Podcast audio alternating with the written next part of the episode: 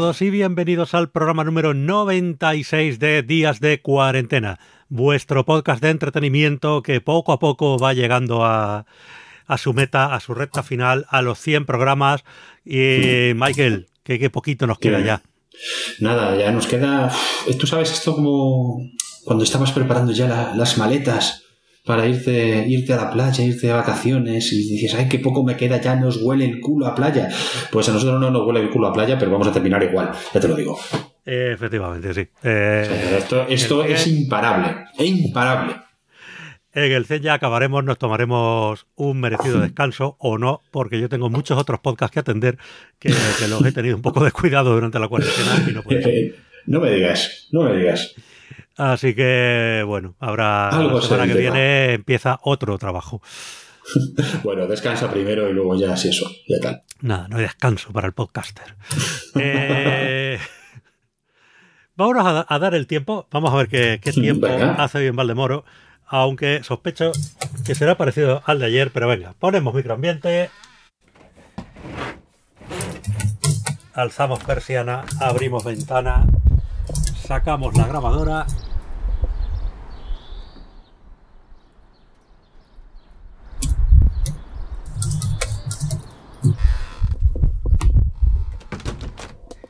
Bueno, y habéis podido escuchar una ligera brisa, unos pajarillos cantando, así que bueno, pues ese es el tiempo que, hace en Valdemoro.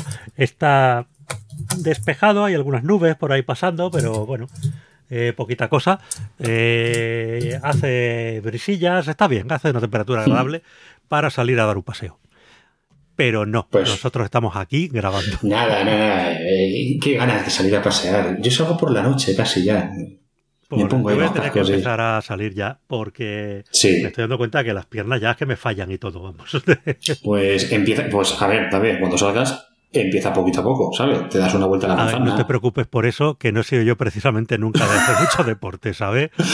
Saldré a dar una vuelta a la manzana y diré, venga, ya cumplió por hoy. No, no, pero a ver si vas a ser como mis padres que me dicen el otro día, oye, pues ahora que vamos a empezar a salir un poco a andar ahora, pues a lo mejor nos vamos hasta el Calderón. Digo, sí. Digo, vais al Calderón y luego ya podéis coger un taxi para, volver, que ves estar con las piernas.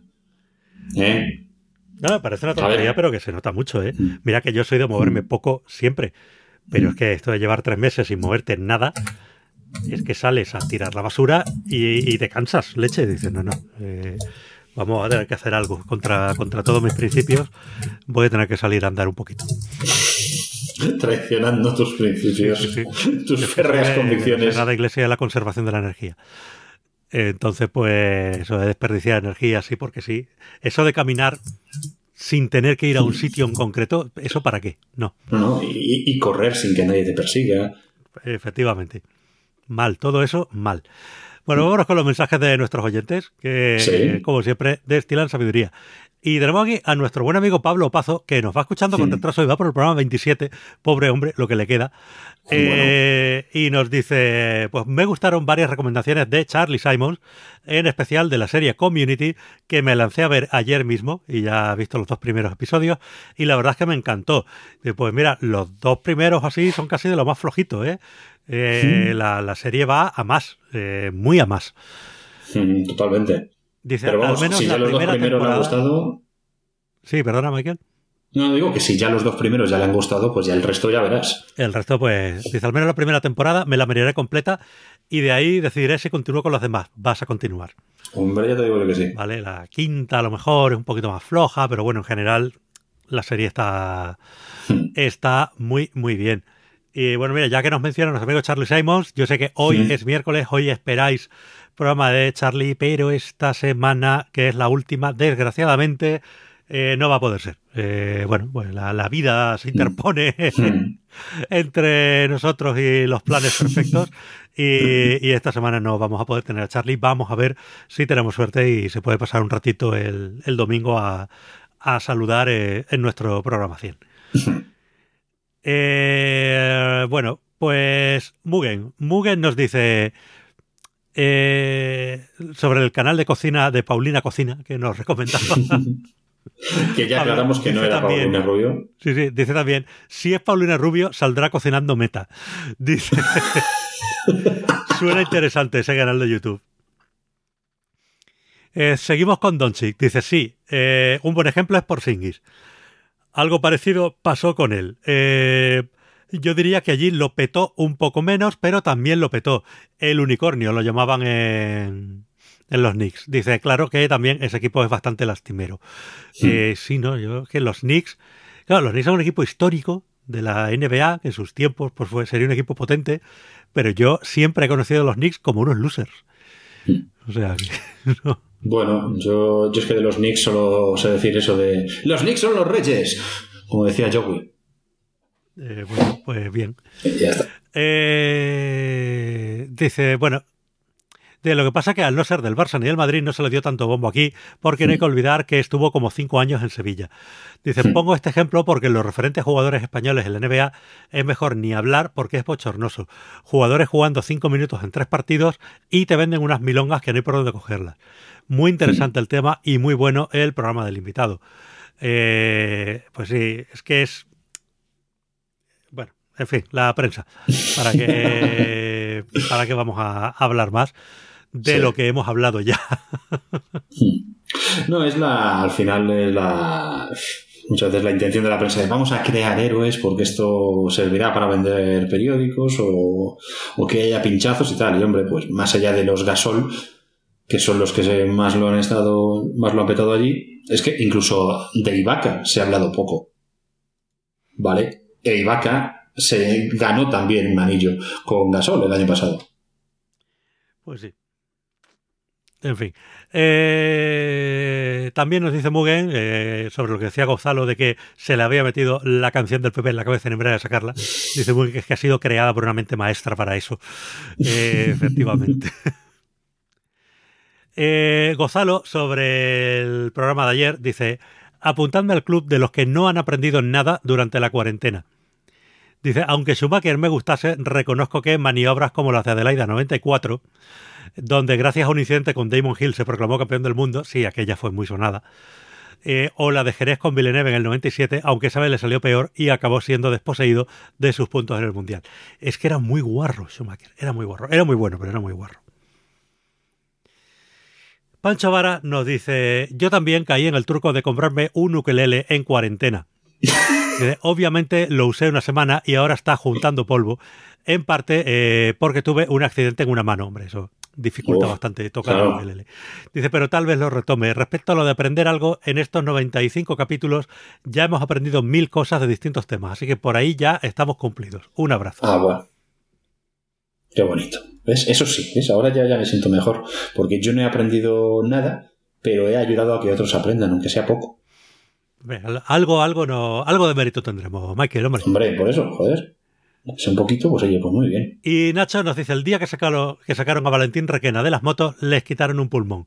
Pero el día que las pilló Telechusco y metieron a gente del fútbol, ya fue una puñalada al corazón. Ernest se flipa con mil datos estadísticos irrelevantes, pero hace bueno los anteriores.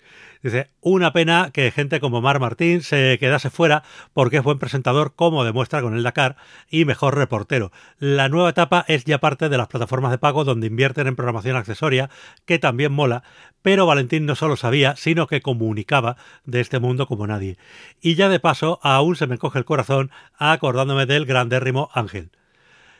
Eh, luego también dice, Calvo es uno de los tipos más interesantes del mundillo de los juegos y podcastil y poco se prodiga para mi gusto. Siempre trata temas interesantes o desde un punto de vista que los transforma en eso. Un programa coral tan interesante va a terminar de verdad. Eh, no le hagáis caso, no le hagáis esto a Mugen. Dice que... Eh, no le hagáis esto a Mugen, Calvo. Dice, bueno, no es bien, pero se entiende si no monetiza porque no coméis comentarios aún. Un abrazo. Eh, no. Bueno, pues eso. ¿sí? No, no, he entendido muy bien la última frase. Mm. Eh, pero bueno, que, que sí, no, no, esto no está monetizado. Eh, no comemos comentarios y, y, bueno, pues eso. Eh, quedan cinco días para que se presente un patrocinador mágico Hombre. que de repente Sí, diga, sí, sí. no, no, seguid con el programa, chavales, que, que os voy a chapar en oro. Pero me o sea, da a mí que eso no va a suceder. Si nos, han- si nos sale un patrocinador y convertimos Tampoco esto lo en- hemos en- buscado, las cosas como son, pero y esto tampoco tiene audiencia como para No. que salga ningún patrocinador. No, pero si saliera alguno, alguien, un, un filántropo de estos, que diga, os, voy a, os voy a poner un sueldo para que hagáis el programa, ya no todos los días porque tendréis que descansar, pero de lunes a viernes. Hombre, pues si nosotros aquí, pues hombre, eh, ya nos, nos preparábamos, hacíamos un programa de tres horas, no sé. Sí, pero ya te digo que eso me da a mí que no, que no va a suceder. De hecho, tengo que ir mirándome bien el tema porque yo estoy muy orgulloso de, este podcast, de lo que hemos hecho, me lo he pasado muy bien.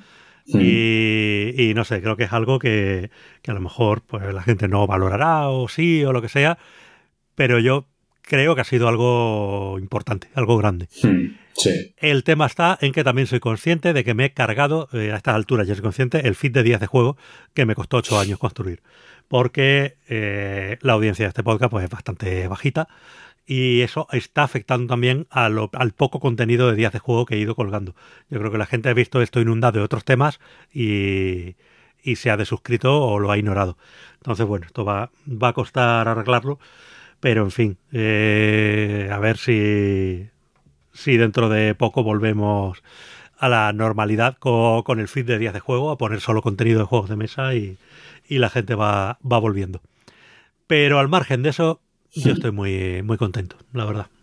No, yo desde luego cuando me digan, ¿y tú qué hiciste en la, durante la cuarentena de 2020? Digo, bueno, pues aparte de tocarme las narices como, como el resto del mundo, pues, bueno, como el resto del mundo que está encerrado en casa, no los que eh, han estado trabajando y, tratando de sacarnos de esta, pues hice un programa, hice 100 programas ah, ayudando a entretener a la gente.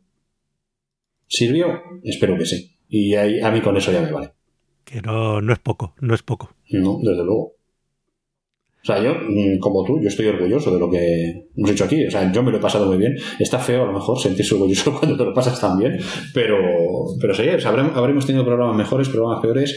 Joder, es que en fin, programas es, lo que hay, nos habremos equivocado, habremos tenido muchos aciertos, pero desde luego hacer 100 programas, seguir este ritmo y, además tratando de, meter todo tipo de, temas e intentar bordear, podría, habría sido también muy fácil haber, haber intentado hacer otras cosas que nos pueden pillar, nos pueden resultar grandes, pero yo creo que, que haber intentado entretener a la gente, siempre intentando ponerles una sonrisa en la cara, cada uno a su estilo y tratando de tener gente más interesante que nosotros, que eso no era difícil, yo creo que ha estado, ha estado muy, pero que muy bien y que ese objetivo lo hemos conseguido.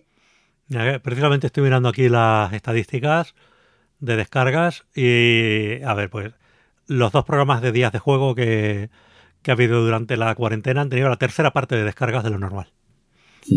Bueno, pero también está el hecho de que estábamos en cuarentena y eso ha afectado a todas las audiencias. Eh, y los de días de cuarentena, pues bueno, el primero se lo descargó más gente, porque estaría mirando esto que es.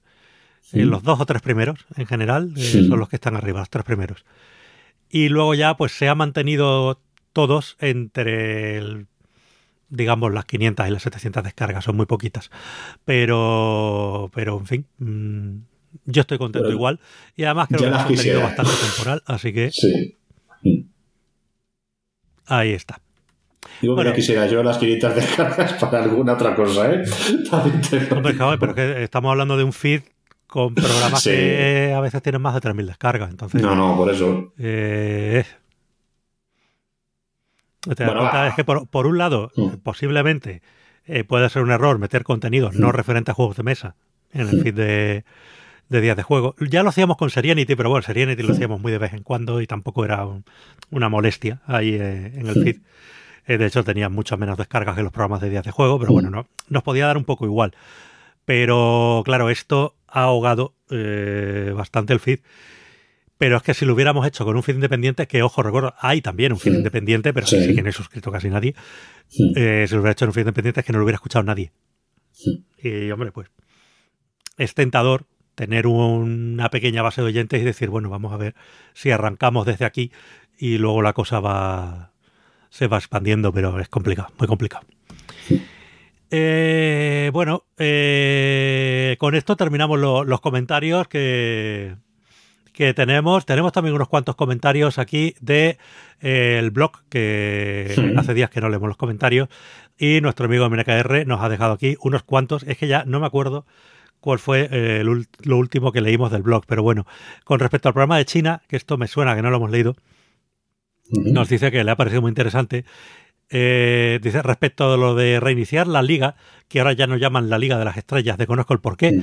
Dice, creo que es importante por factores económicos que ellos sabrán y sobre todo por ser parte del circo que nos entretiene. Eh, casi igual que los podcasts, pero sin enseñar tanto.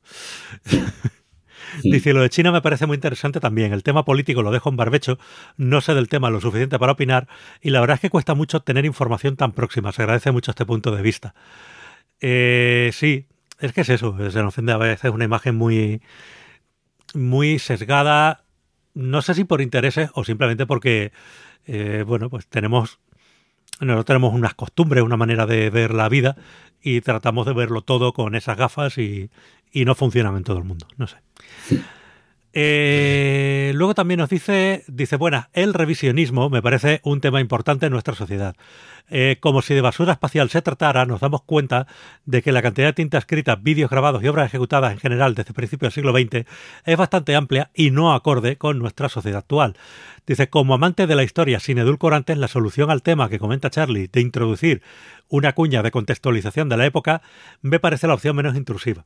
Sí, eh, eso no estaría mal. Lo que pasa es claro, eh, eso también implicaría que cada 10 mm, años o así hay que ir cogiendo todo el contenido realizado y ponerle una cuña porque la sociedad va cambiando.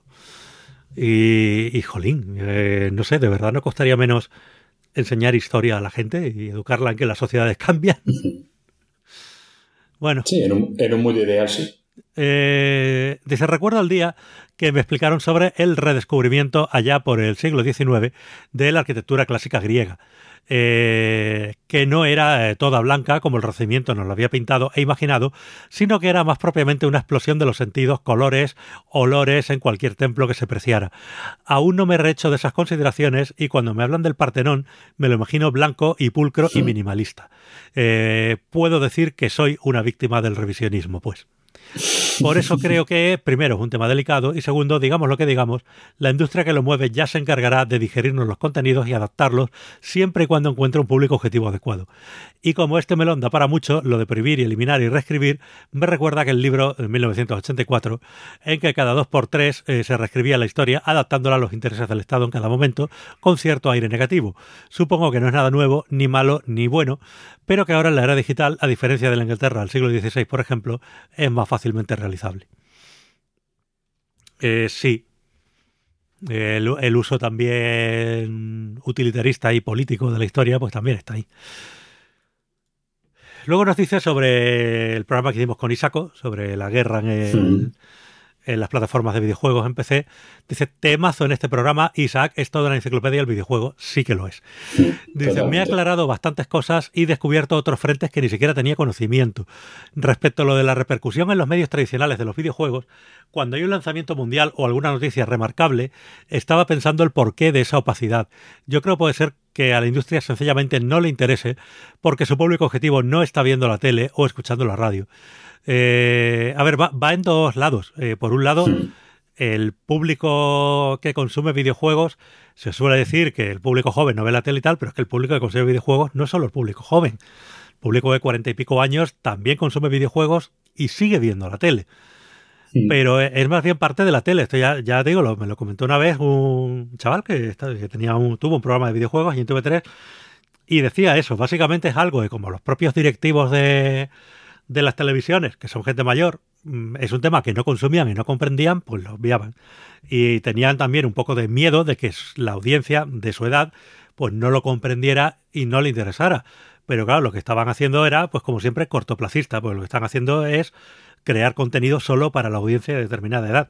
La audiencia joven ha sido completamente ninguneada. Primero, las parrillas de programación infantil prácticamente desaparecieron en la tele generalista y, después de eso, pues temas eh, que puedan interesar más a, la juventud actual no son tratados en la tele generalista, con lo cual ese público lo han perdido. Es un público que se ha acostumbrado a crecer sin ver la tele. Para ellos eh, no es ya normal que lo primero que hagas al entrar a casa es encender la tele y tenerla ahí de fondo, como, como hemos hecho en España toda la vida. Pues no, eh, eso para la generación nueva pues ya no, no, no, no existe. O sea, ¿Qué está pasando con las televisiones? Pues eso, que está muriendo conforme va muriendo su audiencia. Eh, como la prensa escrita y como tanto muchos otros. Los medios que no se han adaptado, pues bueno, eh, seguirán conservando la audiencia que tampoco se adapta a, los nuevos tiempos, pero esa audiencia tarde o temprano, pues lamentablemente morirá de vieja y, ya está. Nos quedaremos sin telegeneralistas y medio porque no sabía adaptarse. Hmm, por eso es importante que accedan a, estos puestos de, dirección y de, creativos, pues gente joven, gente con otras ideas y gente que sepa leer eh, por dónde, hacia dónde van las. Yo creo que eh, para, la televisión generalista ya es tarde, hmm. muy tarde. Eh, más que nada porque además es que es un modelo que quién puede querer. Es decir, teniendo la oportunidad de tener cosas tipo Netflix, ¿vale? Que son económicas, relativamente económicas, hay mucho contenido, no hay publicidad, tal ves las cosas cuando quieres, tener que tragarte a estas alturas lo de no, que eso te echan la programación tal día a tal hora y tienes que estar para yo verlo y además te meten anuncios hasta... Dices, no, no, esto, esto, ¿de qué estamos hablando? No me interesa. Eh, o sea, eso yo creo que ya está perdido. El formato de telegeneralista se perdió. No, o sea, es un zombie, es un muerto andante, seguirá ahí eh, unos cuantos años más, pero, pero ya está. Eh, la prensa en papel, pues lo mismo. Eh, lo triste de la prensa en papel es que ya hoy día, si siempre fue poco independiente, hoy día ya es peor, porque buena parte de lo que recaudan es eh, publicidad institucional. No olvidemos que el Estado es el principal anunciante de este país, ¿vale? Porque, pues, bueno, hay cosas que hay que anunciarlas, o sea, no, es que estén tirando el dinero, simplemente, el Estado hace publicidad de ciertas cosas y ahora mismo son el principal medio anunciante. Entonces, pues claro, eso también hace que eh, según llega un partido u otro al poder, determinados medios se vean favorecidos porque reciben más dinero en campañas del Estado. Y, eso ha sucedido y seguirá sucediendo, vamos. Y, claro, lo, triste es que viven de eso. O sea, las ventas del papel son mínimas ya, viven ya única y exclusivamente de lo que puedan recaudar de publicidad y, y bueno, pues ya está. Y ahora están tratando de poner muros de pago y eso no. Eso le ha funcionado al New York Times y a tres medios más importantes en Estados Unidos. Eso aquí no va a funcionar. O sea, si de verdad se piensan en el país o en el mundo que la gente va a pagar para leer su contenido, van listos. Especialmente porque ellos mismos se han encargado de destruir su contenido. O sea, el, país, que era un poco un, una cabecera pues de, cierto prestigio, más allá del tema ideológico, pues, bueno, había un cierto prestigio, la sección de internacional del país tenía un, cierto empaque y demás. El país es ahora mismo bazofia como el resto de los medios. Y, ahora lo quieren poner de pago. ¿Para qué? No, lo han puesto ya. Sí, por eso, ¿para qué? O sea, ¿qué me vas a dar? O sea, si tú hace X años hubieras tomado la opción de decir, señores, si queremos seguir dando contenido de calidad, tiene que ser de pago. Pues mira, lo mismo, lo mismo, igual, alguien hubiera pagado, te hubiera funcionado. Pero para lo que me ofrece el país, yo no voy, yo no voy a pagar, vamos, ni un duro. Y, vamos, y ni el mundo, ni el ABC, ni ninguno. O sea, no. Lo siento, pero no. No, no tienen nada que me, que me interese. Eh, han estado produciendo basura durante años. Clickbaits, artículos estúpidos, en fin. No. Lo siento, pero no. Y luego, bueno, y el otro día encima eh, han echado a la, directora del país que ha tratado de volver a encauzar el periódico. Bueno, nada, directamente han dicho, mira, esto fuera y vamos a lo que vamos.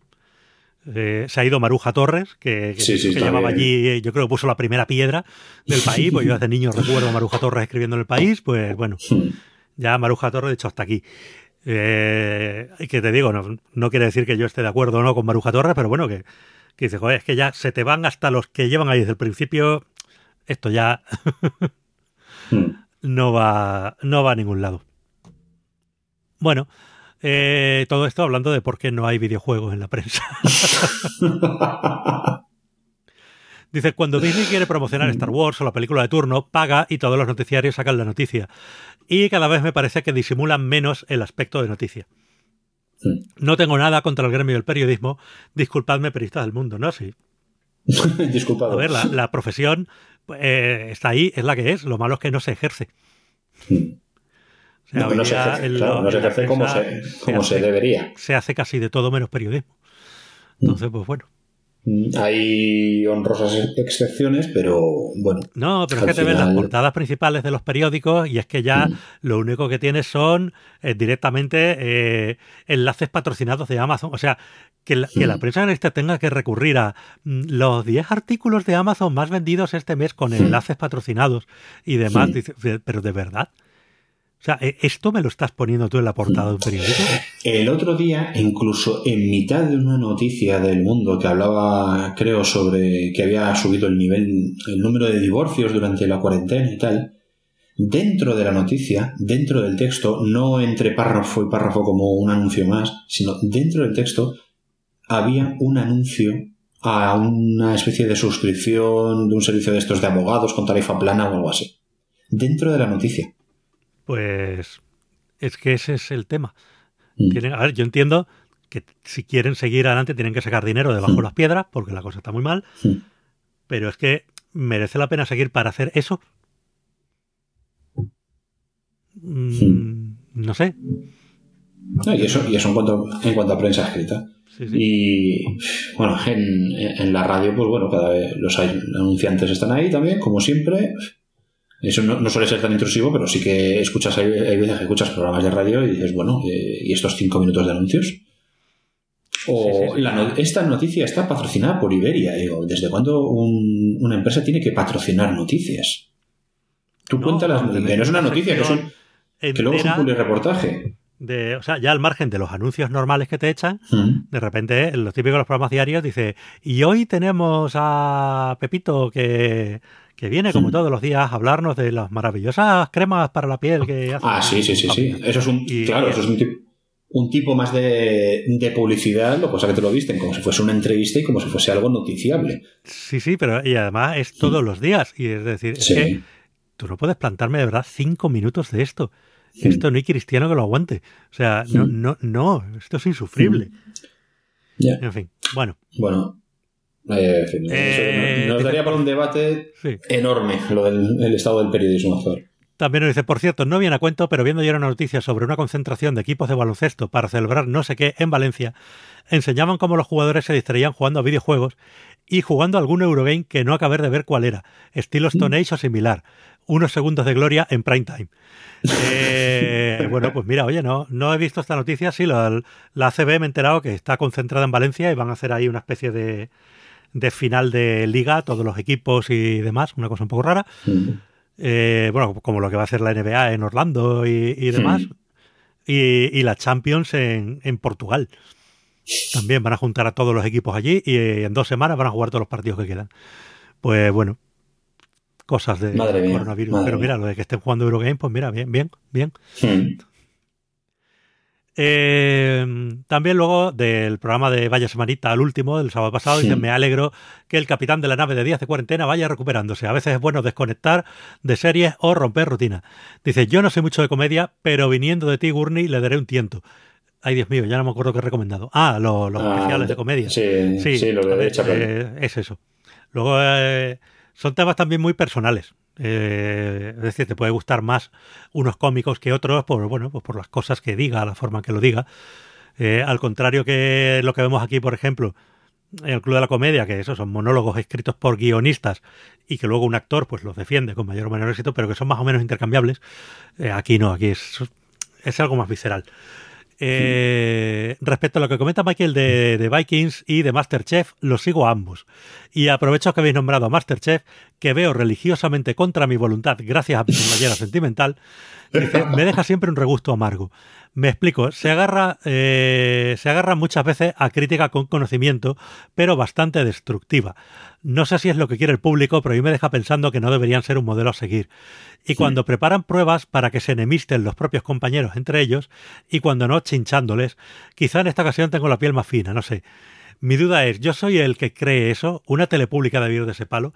Ha habido muchas polémicas con eso. Pues es cierto que los concursos típicos de talento, ¿vale? Pues rollo esto de, yo qué sé, la voz, Factor X tal, pues siempre está el, jurado malo, el jurado bueno, el tal, no sé qué. Bueno, hay esta peliculita ahí, los personajes y demás, y, y, se, y más que con las habilidades artísticas de los concursantes, se juega un poco con, con, esta chicha, ¿no? Con, con, este rollo, entre comillas, gran hermano que le quieren meter a, a todos los realities. Pero claro, en Masterchef, que es un programa de la tele pública, ¿se debe recurrir a eso?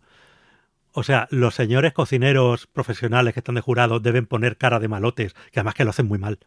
Sí. Eh, deben poner esa cara de malote y poner a parir a alguien así muy serio, empleando palabras que nadie emplea normalmente, nunca, jamás. Es que, primero, queda muy falso y segundo, ¿por qué? Es decir, ¿no se puede hacer algo más amable? ¿Lo tienes que hacer tipo reality chungo? Mm. No sé si realmente es lo que la gente quiere ver. Sí sé que en los últimos años yo, vamos, yo sigo Masterchef, pues eh, me pasa como él, eh, lo veo contra mi voluntad. Y, las veces que, bueno, mientras el Celebrity sí que me hacía más, gracia, pero bueno, porque ver famoso haciendo el idiota siempre, siempre se ríe uno mucho. Yo creo que Masterchef, por lo que luego le he leído a gente, antes no era tan, tan así, no se buscaba esa vena tan, No, yo que de- de tan faltosa, tan destructiva. algo No- quizá de la primera temporada o algo Claro. así. No llegan al nivel de bueno, sí, tenía un rollo más amable que, Mm. que, que otros realities de, de la tele.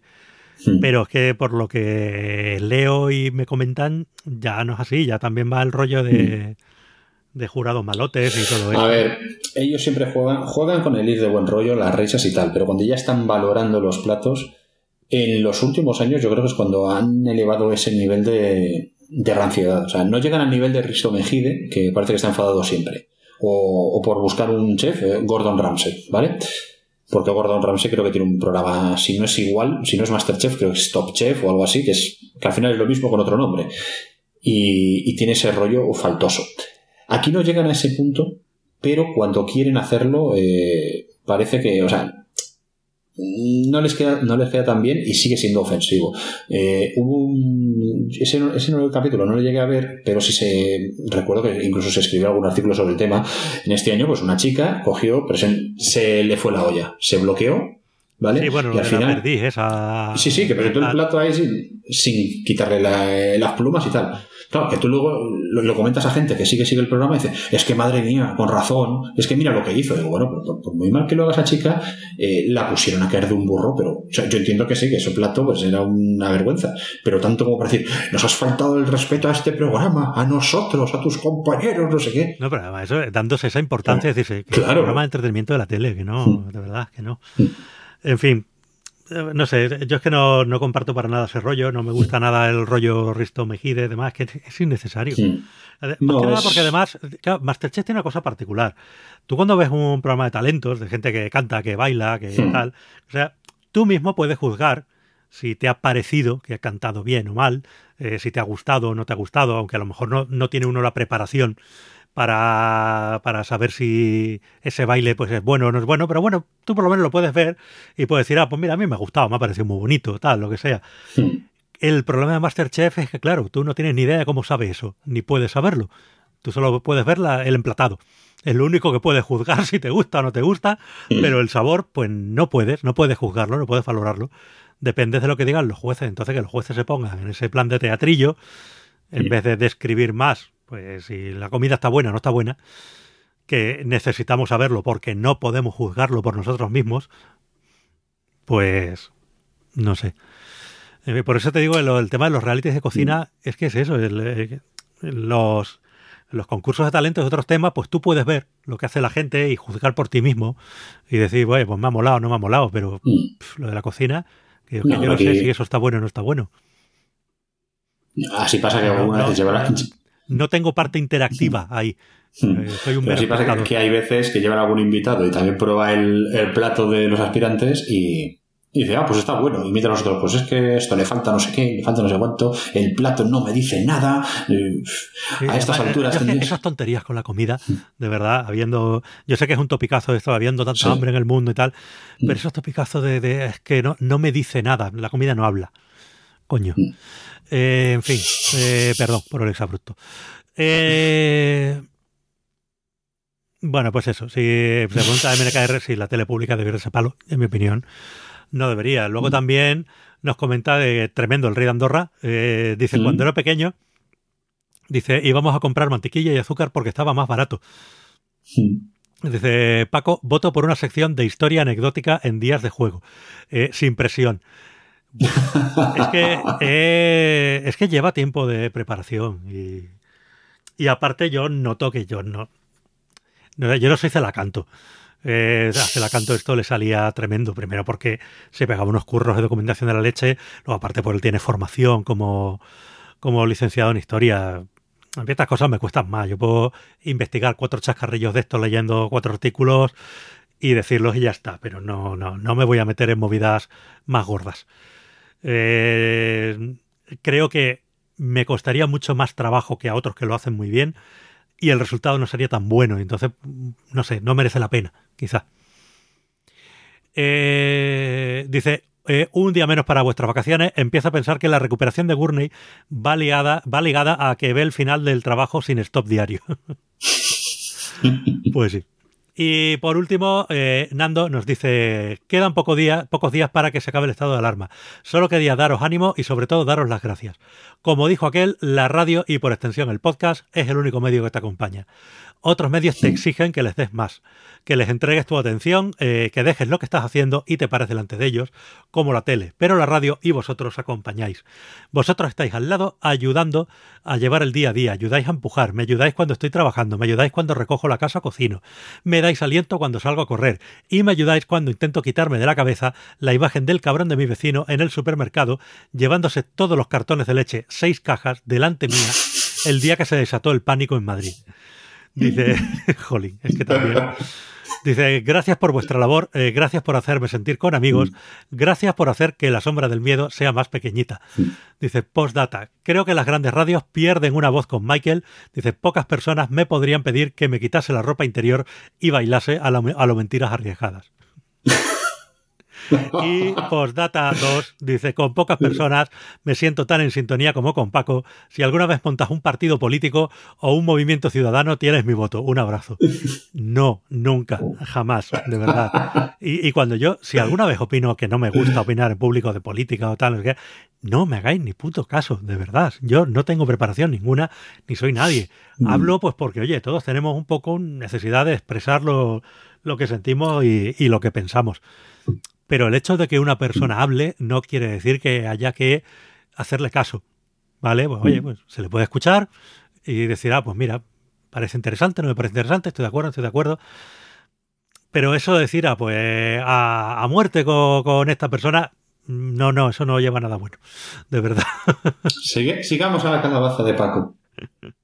Y oye, de verdad, muchísimas gracias por este mensaje. Ha sido muy, muy bonito, nos, ha gustado mucho. Y bueno, es lo que pretendíamos con, este programa. Y, bueno, nos alegramos mucho de, tener esta, esta audiencia fiel. A Nando solo puedo decirle que, le quiero mucho y, y que él lo sabe. Ah, que es conocido tuyo. Ah, amigo.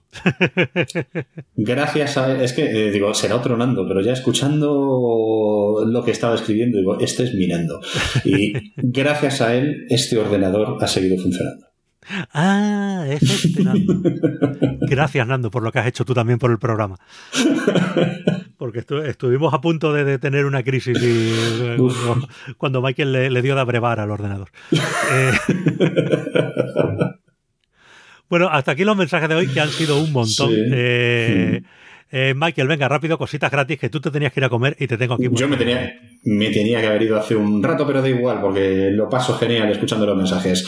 Tenemos, eh, pues mira, algo gratis que hacer en museos, en, el Rijksmuseum de Ámsterdam, que aparte de su visita virtual, como ya os comentamos en su momento, ahora nos ofrece un juego para buscar pistas a la vez que exploramos la colección. Se trata de resolver enigmas ocultos en los cuadros de, este museo, de esta pinacoteca, para conseguir letras que van a formar luego una palabra escondida. Es una forma muy curiosa de divertirse disfrutando de, de la colección del Rijksmuseum, que por cierto es espectacular, es una de las cosas más bonitas que vi en Ámsterdam y, mira que vi cosas, incluido el barrio rojo y algún coffee shop, pero eso es otra historia.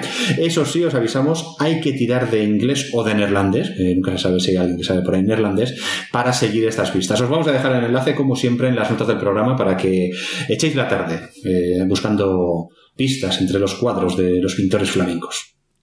Eh, pues los pintores flamencos que son los que pintan así sevillanas y no son, son pintores que son como tienen las plumas rosas y un pico así muy largo y unas patas zancudas y esconden una pata no siempre siempre esconden una pata porque llevan una navajilla. Bueno, pues una vez hecho el chiste de turno sobre los flamencos, eh, otro colectivo con el que nos acabamos de enfrentar. Eh, yo hoy voy a recomendar, sabéis que últimamente recomiendo algunos canales de, YouTube que sigo y demás. Eh, voy a recomendar algunos canales de divulgación científica porque nos hace falta. En estos tiempos de majaretas que van soltando por ahí estupideces y, y bocachancladas, aprovechando su, su bueno, su altavoz mediático que tienen por otras cosas en los que han sido buenos o no. Eh, pues vamos a eso, a recomendar unos cuantos canales de divulgación científica. Son canales además que suelen tener un tono bastante entretenido y demás. Hay un montón, hay muchos. Yo voy a recomendar tres, eh, que veo vídeos de ellos de, vez en cuando. Y me gustan. Uno es eh, C de Ciencia, otro es Quantum Fracture y otro es Date un Blog. Son tres canales, eh, como he dicho, de divulgación científica y bueno, muy, muy recomendables. Te explican en un tono didáctico, eh, pues bueno, cositas sobre, sobre todo en la ciencia, a veces sobre biología, a veces sobre física, a veces sobre, bueno, otros muchos temas. Tiran, la verdad es que estos tres tiran un poco más hacia la parte de la física, pero bueno, ahí está. ¿Vale? Mira, por poner un ejemplo, últimos vídeos de eh, eh, C de ciencia. Pues no sé. Eh, mira, pues tienen un vídeo donde habla sobre esta constelación de satélites Starlink que está lanzando ahí SpaceX. Eh, tienen también un vídeo mensual con noticias científicas del mes. Eh, tienen otro vídeo pues dando información científica del coronavirus. pues, en fin. otro vídeo hablando de fotones. bueno, pues de todo un poco. En Quantum Fracture, los últimos vídeos, pues a ver qué tienen. Tienen, eh, pero uno de formas de luchar contra el cambio climático, eh, otro hablando sobre el grafeno, eh, otro sobre cristales que se alimentan de entropía. ¿Qué es la entropía? Pues bueno, ahí nos lo explica. yo qué sé, pues, ¿para qué ha servido el colisionador de hadrones? Pues un montón de, de este tipo. Y de Date un blog, por ejemplo, de los últimos, veo aquí cosas como... Eh, a ver, pues... Eh, explosión en Spaces. ¿Qué ha pasado? Pues explicando, por ejemplo, pues esta última explosión que hubo eh, en uno de, de estas naves de prueba que están usando para, para el proyecto Spaceship. también nos dice, pues yo qué sé, pues porque es importante lo que está haciendo SpaceX en otro vídeo. Eh, eh, ¿qué, predicciones, por ejemplo, acertadas hizo Julio Verne en sus novelas con respecto a los viajes espaciales? Eh, periodismo basura, uno, tiene uno hablando de periodismo basura cuando hablan de ciencia, los periódicos, que en fin, eso también es para hacérselo mirar. bueno, ¿qué es el 5G? ¿vale? Informando un poco a ah. la gente y dejando tanta tontería, pues vídeos de ese tipo. Eso me interesa a mí lo del 5G porque no sé si sabes, Paco, que Don Diablo se ha escapado. Sí, sí, y tú no sabes la que ha armado. Ten eh, cuidado, te lo digo por sí. Pues sí, y, ha encontrado otros tontos mediáticos que, que le siguen. bueno, pues eso. Mm. os dejo el enlace, como siempre, las notas del programa, díasdejuego.com barra cuarentena, a estos tres canales. Y a ver, hay muchísimos más. Si empezáis a ver un par de vídeos de esta gente, empezarán a saliros enseguida recomendaciones pues, de otros canales similares. Y ya pues podéis ir tirando cada uno por, por lo que más os guste. Estos tiran, suelen tirar un poco más para la física, pero bueno, hay otros que, que tiran más a lo mejor para, para biología u, otra, otras ciencias. Así que, bueno, pues esto es lo que, lo que os recomiendo hoy. Y hasta aquí las cositas gratis. Bueno, y hoy tenemos con nosotros ya, desgraciadamente por última vez, porque esto se acaba, a nuestro amigo Carlos Zenalmor. Muy buenas, Carlos, ¿cómo estás? Muy buenas y tristes por, por eso de que se vaya acabando, pero bueno, hmm. en algún momento tenía que acabarse, ¿no? Sí, sí, sí, no, y no, nos merecemos ya un, un descansito. Joder, si lo, merecemos, joder, si lo, lo merecemos. Sin duda, vamos, os lo habéis ganado. Y, Oye, bueno, antes de nada, vamos a terminar porque al final estábamos diciendo, ¿de mm. qué hablamos? ¿De DC? ¿De tal? No sé qué. Dijeron, no, vamos a terminar eh, con Marvel porque quedan, quedan cosas de Marvel por comentar, ¿no? Hemos hablado del universo cinematográfico Marvel, que son aquellas películas basadas en superhéroes de Marvel, hechas por la propia Marvel, digamos. Luego tenemos el universo televisivo. Y bueno, tenemos más cosas que no ha hecho Marvel, pero que está basada en superhéroes de Marvel, ¿no? Y de eso vamos a hablar hoy. Eso es, sí. En, pues a partir de los 70 y sobre todo en los años 80, eh, Marvel vendió como loca, necesitaba, necesitaba dinero fresco y vendió como loca todos los derechos eh, de sus personajes, los derechos cinematográficos de muchos de sus personajes, ¿no? Que luego les ha costado sudor y sangre recuperarlos en algunos casos, ¿no? Los vendió en muchos casos por un puñado de dinero simplemente para conseguir mantenerse a, a flote, ¿no? En, en esos años de, de, de crisis y entonces, pues bueno, de, de esas, eh, de esa época vienen un, un buen puñado de, de, películas, en general de calidad bastante mediocre en comparación con lo que nos ha venido después. Y, Qué generoso eres. Sí, la verdad que algunas las tengo cariño por la época y creo que a sí, Michael y seguramente sí, sí, a Paco hombre. también. Alguna por la época nos, nos trae recuerdos y le tenemos cierto aprecio, ¿no? Aunque luego reconozcamos que, que son una basura, sinceramente pero es verdad que hay, hay muchas, eh, no muchas, luego yo también rebuscando, sí que hay, pero tampoco hay el número que podrías esperarte, quizás porque claro, no era una época en el boom de superhéroes, si esto hubiera ocurrido ahora, seguramente nos habrían invadido con, con cientos de películas de, de, de Marvel, ¿no? Basado en sus personajes, si se hubiera mantenido esto, pero hay un buen puñado, pero tampoco, tampoco un número elevado, o sea que, que a veces cuesta un poco encontrar algo entre tanta, entre tanta película, ¿no? Hmm. Bueno, pues, y... ¿por dónde sí, empezamos? Sí. Bueno, yo lo he dividido un poco para no tampoco enrollarnos demasiado hablando de cada una, porque algunas ni siquiera merece la pena hablar mucho de ellas. Pues he hecho tres grandes bloques, ¿no? Los de películas de, basadas en personajes eh, de Marvel, pero que no pertenecen al universo cinematográfico Marvel, ¿no? Los dos bloques principales serían pues los dos grandes rivales, ¿no? Digamos de Marvel Studios eh, que tienen el control de alguno de sus personajes en este caso el principal sería sin lugar a dudas la Fox, ¿no? Que controla los derechos de los mutantes, ¿no? De la Patrulla X y, y derivados, ¿no? Lobezno y demás. Bueno, Luego, controlaba, controlaba. Controlaba, sí, bueno. Fox que Disney, ya... Disney, lo ha comprado todo. O sea, lo, Se ha quedado te lo iba a decir cuando decías que tuvieron que vender y luego les ha costado recuperar. Ahora no les cuesta, ahora Disney va comprando todo y ya está, ya recuperan los derechos. Sí, sí, sí. sí. Si se niegan a vender, si te niegas, pues ahí, venga, sujétame el cubata, a ver tú, ¿cómo te vas a negar tú? ¿Qué es lo que ha pasado con Fox? Porque realmente Fox ha sido la última gran compra de Disney. Yo, yo creo sí, que creo que sí. Fox ha sido y, la última. y, me extraña que Sony siga ahí. ¿eh? Recordamos que Sony hace dos o tres años dijeron que estaban a punto de cerrar su división cinematográfica porque no les estaba dando dinero y que fiaban la continuidad de todo al éxito de la peli de los emoticonos. Eh, Esas fueron declaraciones de un alto directivo de, de, de Sony, sí, señor. de Pictures. Y, sí. y, bueno, la peli de los emoticonos fue un fracaso. Sin embargo, no han chapado, siguen ahí, pero bueno. Sí, ese sería el segundo bloque, ¿no? Después de, de Fox y sus mutantes, ahora ya de nuevo en poder de, de, Disney, con lo cual entendemos que seguramente en la fase 4, yo creo que en la fase 4 no, yo creo que ya esto será para, más bien para la fase 5, pero en la fase 4 seguro que habrá algún apunte relacionado con los mutantes en, en Marvel sí. Studios, seguramente. Pero hasta ahora la fecha, pues Fox tenía el control de los mutantes y hizo un buen puñado de películas eh, sobre la patrulla X y derivado. Así que ese será un bloque del que hablaremos.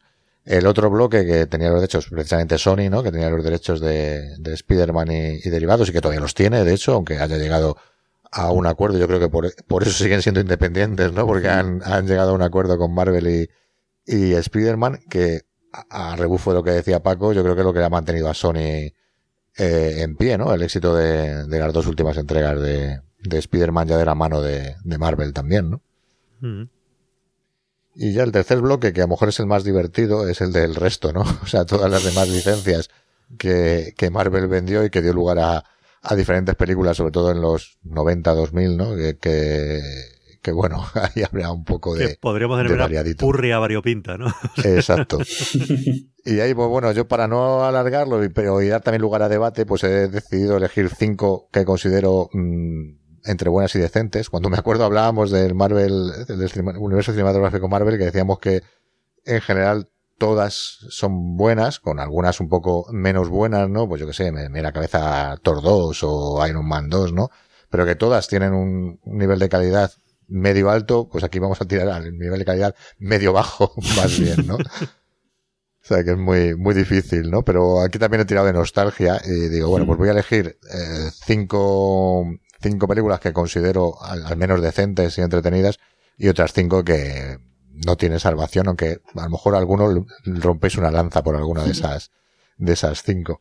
Pues no sé, empezamos por lo mejor, por lo peor, lo que me digáis y abrimos. empezamos en el orden que de hecho vamos a empezar por X-Men, ¿no? Por lo que men, vale, por la, por entonces por Fox, y los mutantes, ¿vale? Aquí como son menos películas, pues he elegido tres de cada, o sea, tres buenas y tres malas, ¿no? De, de los X-Men.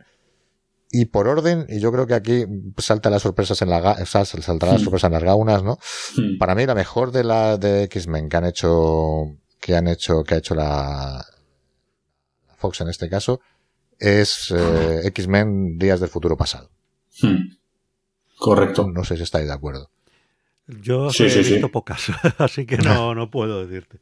Mm. Yo, creo que X-Men Días del Futuro Pasado lo que consigue es algo que era muy habitual en los cómics, que es este, que era este, sobre todo en los mutantes, que era el tema de, los viajes en el tiempo, ¿no? Para salvar la situación en el presente, que al final terminaba complicando el tema y dando lugar a múltiples crossovers, eh, cambios de numeración, cambios de títulos, etcétera, ¿no?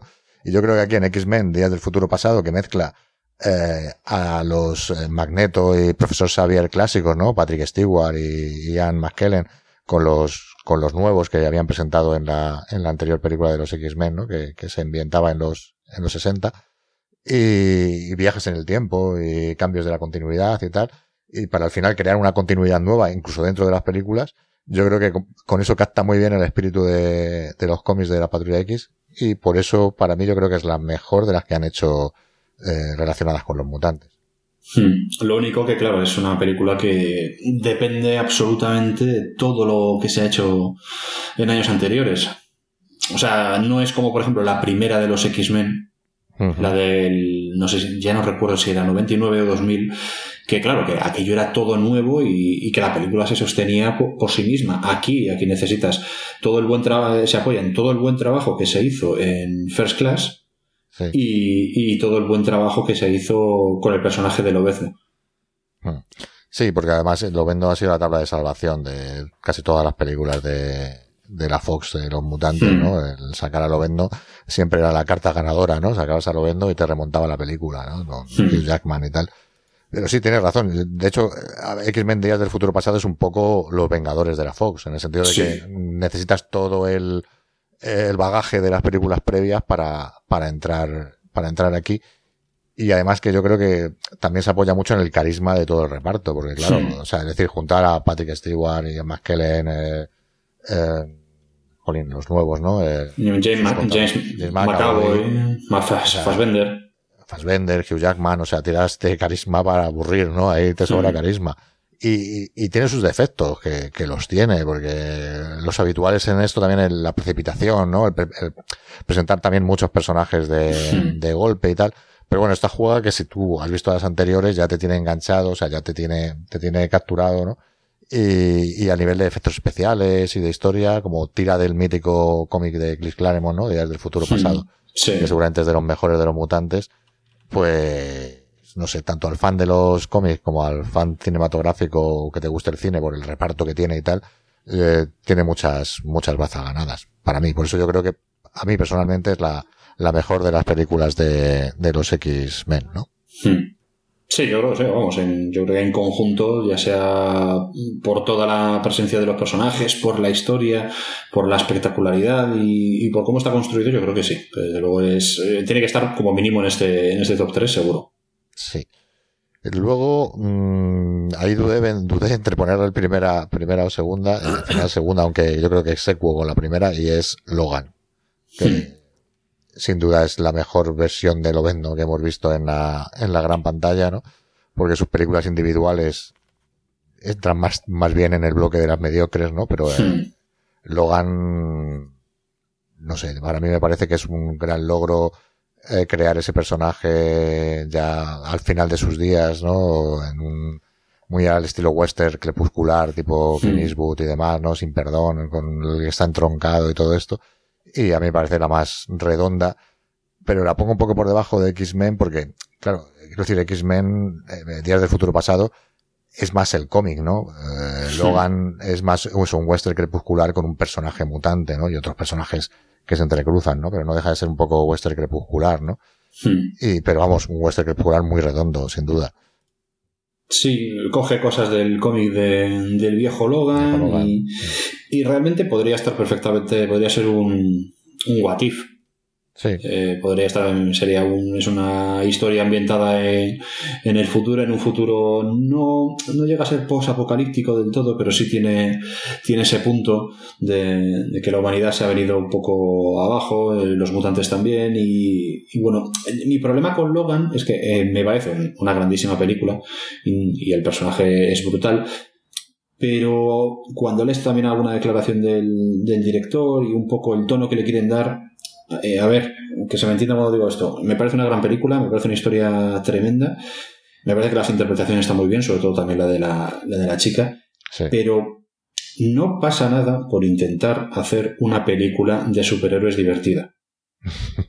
¿Vale? O sea, Logan es Sí, un peliculón. Y es divertida a su en estilo. casos se tira. Pero parece que muchas veces eh, dicen, no, es que esta es experta, es una ¿no? película de superhéroes, pero oscuro, no, ¿no? parece una película de superhéroes.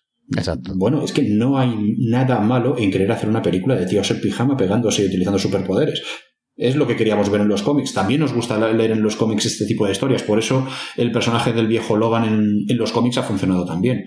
Mm, Y Sí. bueno, aparte, y porque es Lobezno, y Lobezno funciona bien prácticamente siempre. Con todo.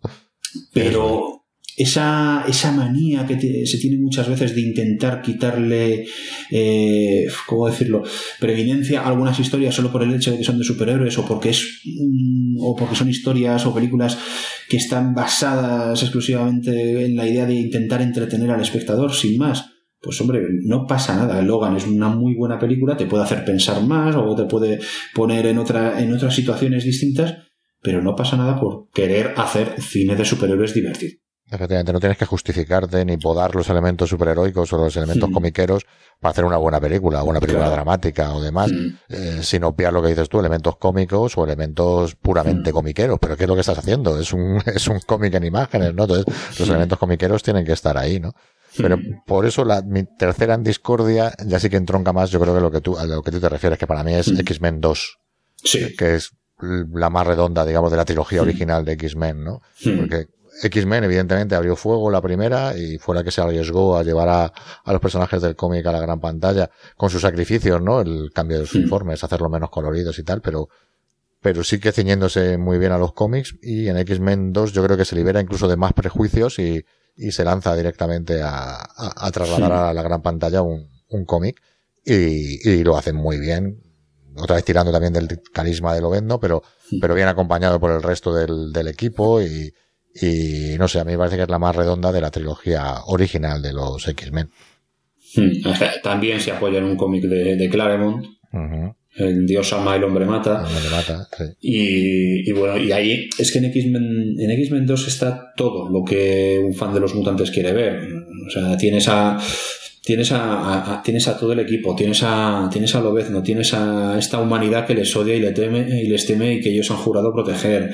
Tienes a, a Striker eh, ejerciendo como bueno, representante de esos poderes que quieren acabar con, con los mutantes porque bueno porque son un poder que no entienden eh, y, y no recuerdo eh, si es aquí no aquí aquí no llegan a salir los centinelas verdad No, no no los creo que los centinelas apunta, pero es en la 3. sí sí los- eh, aparecen en la 3 eh, Y en Días de- del Futuro Pasado, sobre todo en Días Sí. del Futuro Pasado. Ahí sí, en X-Men 3, eh, película de Infausto recuerdo, eh, ahí es donde empiezan. Pero bueno, quizás es lo único que le faltaba a X-Men 2. Y encima en X-Men 2 tienes a persona, tenemos a personajes que- nuevos como Rondador. Los Nocturno Que y es- su escena inicial Sí. es eh, brutalísima. eh, lo bien que eh, transmiten en imágenes sus poderes, que son difíciles de plasmar en imágenes. Está muy bien esa, esa película. Eh, yo aquí la- lanzo mi pregunta de, de Magel en estos temas. Sabéis que yo no. Por hacer un muy breve resumen para la Sí. audiencia que, que no haya visto nunca nada de esto. ¿Qué son lo- los X-Men? Así, eh, eh, abuela pluma. ¿Qué son esta gente tan extraña con poderes? Pues eso, son mutantes, eh, personas normales, porque en el fondo lo son, y esa es una gra- un gran parte también de la historia, que nacen con un gen extra, ¿no? El gen X, ¿no? que les concede poderes normalmente que se desarrollan a partir de la adolescencia. Entonces, por esos poderes son perseguidos y temidos, y entonces el profesor Charles Xavier, es un filántropo, crea una escuela para, para cuidar, hacerse cargo de esos, de esos eh, mutantes, que en secreto, pues también es la base de la patrulla X, que digamos que son los superhéroes mutantes, que es como el banderín de enganche para hacer que esos mutantes tengan una buena prensa entre, entre el público, ¿no? Eh, y que vean que los mutantes no son ni buenos ni malos, son personas y que generalmente van a tratar de ayudar a la gente con sus poderes, ¿no? No deja de ser un, un reflejo, ¿no? De, tanto del racismo en muchos aspectos como también de, de la homofobia, eh, que es muy claramente reflejado en los cómics, ¿no? Con la salida del armario de, de, de ser mutante, ¿no? Y de declararte mutante y demás. Entonces, eh, en los cómics es eso, es un grupo de eh, superhéroes mutantes que la diferencia con el resto de superhéroes es que sus poderes los adquieren naturalmente, no son eh, poderes que te dé una picadura de araña o una armadura, ¿no? En este caso son poderes con los que naces y que a veces no los quieres, ¿no? Ese, esa idea de, de los de poderes que no quieres o de ese odio hacia ti mismo por los poderes que tienes y tal, también enganchaba muy bien al público adolescente, lógicamente, y entonces la patrulla X es un, es un combinado de todo eso, que, que, funciona muy bien y que de hecho sigue funcionando hasta la actualidad. Y por otro lado tendríamos al archienemigo, digamos, que es Magneto, que lo que pretende un poco es lo contrario, una supremacía de la gente con poderes porque son una raza eh, superior, más dotada y tal, ¿no? Sí, pero con su motivación, porque Magneto eh, no deja de ser un superviviente de los campos de exterminio nazis, entonces, obviamente, cuando ve lo que sucede con su especie, que empieza a ser perseguida, eh, incluso hay intentos de exterminio también, pues obviamente dice, o ellos o nosotros, ¿no? O sea, el punto de vista de, de Magneto, que es un personaje súper rico, y súper interesante por, por, su trasfondo, ¿no? Eh, pues crea la hermandad de mutantes diabólicos, pero por la idea de eh, nos están persiguiendo, pues nos van a temer, ¿no? O sea, antes de dejarme exterminar en silencio, como pasó pues con los judíos, con su, dice pues yo no, no voy a morir en silencio y, y demás. Y es, claro, esas ideas pueden girar muy eh, rápidamente a ideas radicales completamente contrarias a lo que tú mismo promulgas, ¿no? Sí, sí, convertirte precisamente en, en aquello que pretendías combatir. Exacto. Y por eso es un personaje muy rico y quitando quizás la trilogía original, hasta la, la 1 y la 2, el resto del personaje de Magneto en, en las películas no ha captado la riqueza del personaje, quitando la 1, la 2 y la, yo de la que, academia, ¿no? Eh, First Class, yo creo que la, sí, la primera película que se hace con esta nueva generación de, de X-Men la que nos cuenta la, la juventud de, precisamente de Charles Xavier y de, y de Magneto. Yo creo que ahí sí, eh, sí ahí sí, ahí sí se capta bien el personaje. Esa primera escena en la que vemos a ya Fassbender como Magneto, porque la primera escena en la que aparece Magneto es, es con él de niño. Es esa, pues esa primera escena yendo a Argentina a cazar nazis, a cazar exiliados nazis en plenos años 60. Yo creo que, que está muy bien. Y luego además, pues, el, el ver eh, cómo se va fraguando un poco la amistad entre Xavier y, y, Magnus, que es algo que, bueno, en las originales lo veíamos, pero que es un elemento más de, de los cómics, que es que Xavier y, y, Magneto son amigos, son enemigos acérrimos, pero en el fondo son, son amigos que les duele tener que estar combatiendo por, por tener ideas tan, tan distintas. Sí. Porque su idea va a ser la misma, salvar a los mutantes. Uno es desde el punto de vista de la, de la unión, ¿no? De la comprensión y el otro, pues, de la supremacía, ¿no? O sea, sí. la, esas. Pero es, es muy interesante eh, ese personaje y, y, los cómics, con tantos años de historia, evidentemente ha habido una evolución muy, muy variada de los dos personajes, que en el cine han tenido un poco menos, pero es verdad que Magneto quizás ha sido, quitando primera generación y, y las primeras de los X-Men, no ha sabido tampoco dar el tono con, con Magneto, ¿no? Sí. Y bueno, yo creo que esas serían las tres, eh, para mí, mejores de, sí. de, este universo mutante, ¿no? Que, que se reinició sí. precisamente en X-Men Días del Futuro Pasado, es donde sí. se reinicia la continuidad, ¿no? De, de, este universo, ¿no? Con la escena final, que no, no desvelaremos, pero ahí se, se reinicia un poco. Y el reinicio no dio buen resultado, porque luego de las tres, para mí, peores de, de Fox. Y fíjate, he dejado fuera X-Men 3, que es bastante mala. Pero es que el reinicio de después, para mí, a ver, la, la, la, peor para mí, del universo Fox de mutantes es X-Men Origins eh, Wolverine. O sea, la primera película en solitario de Lovendo es el horror hecho película. O sea, es decir, hmm. cómo se puede, con un inicio tan espléndido que tiene, luego cagarla tanto durante la película. O sea, una película que pretende narrar el origen de Lovendo, que nos lo narraron bien en, en los cómics, en precisamente la novela Origen, ¿no? De, hmm. de, de Lovendo, ¿no? Con ese personaje nacido en el siglo XIX y su, su historia, los cumbres borrascosas y demás, todo ese inicio fantástico. Que aquí captan un poco, en la película parten un poco de esa, de esa base, ¿no?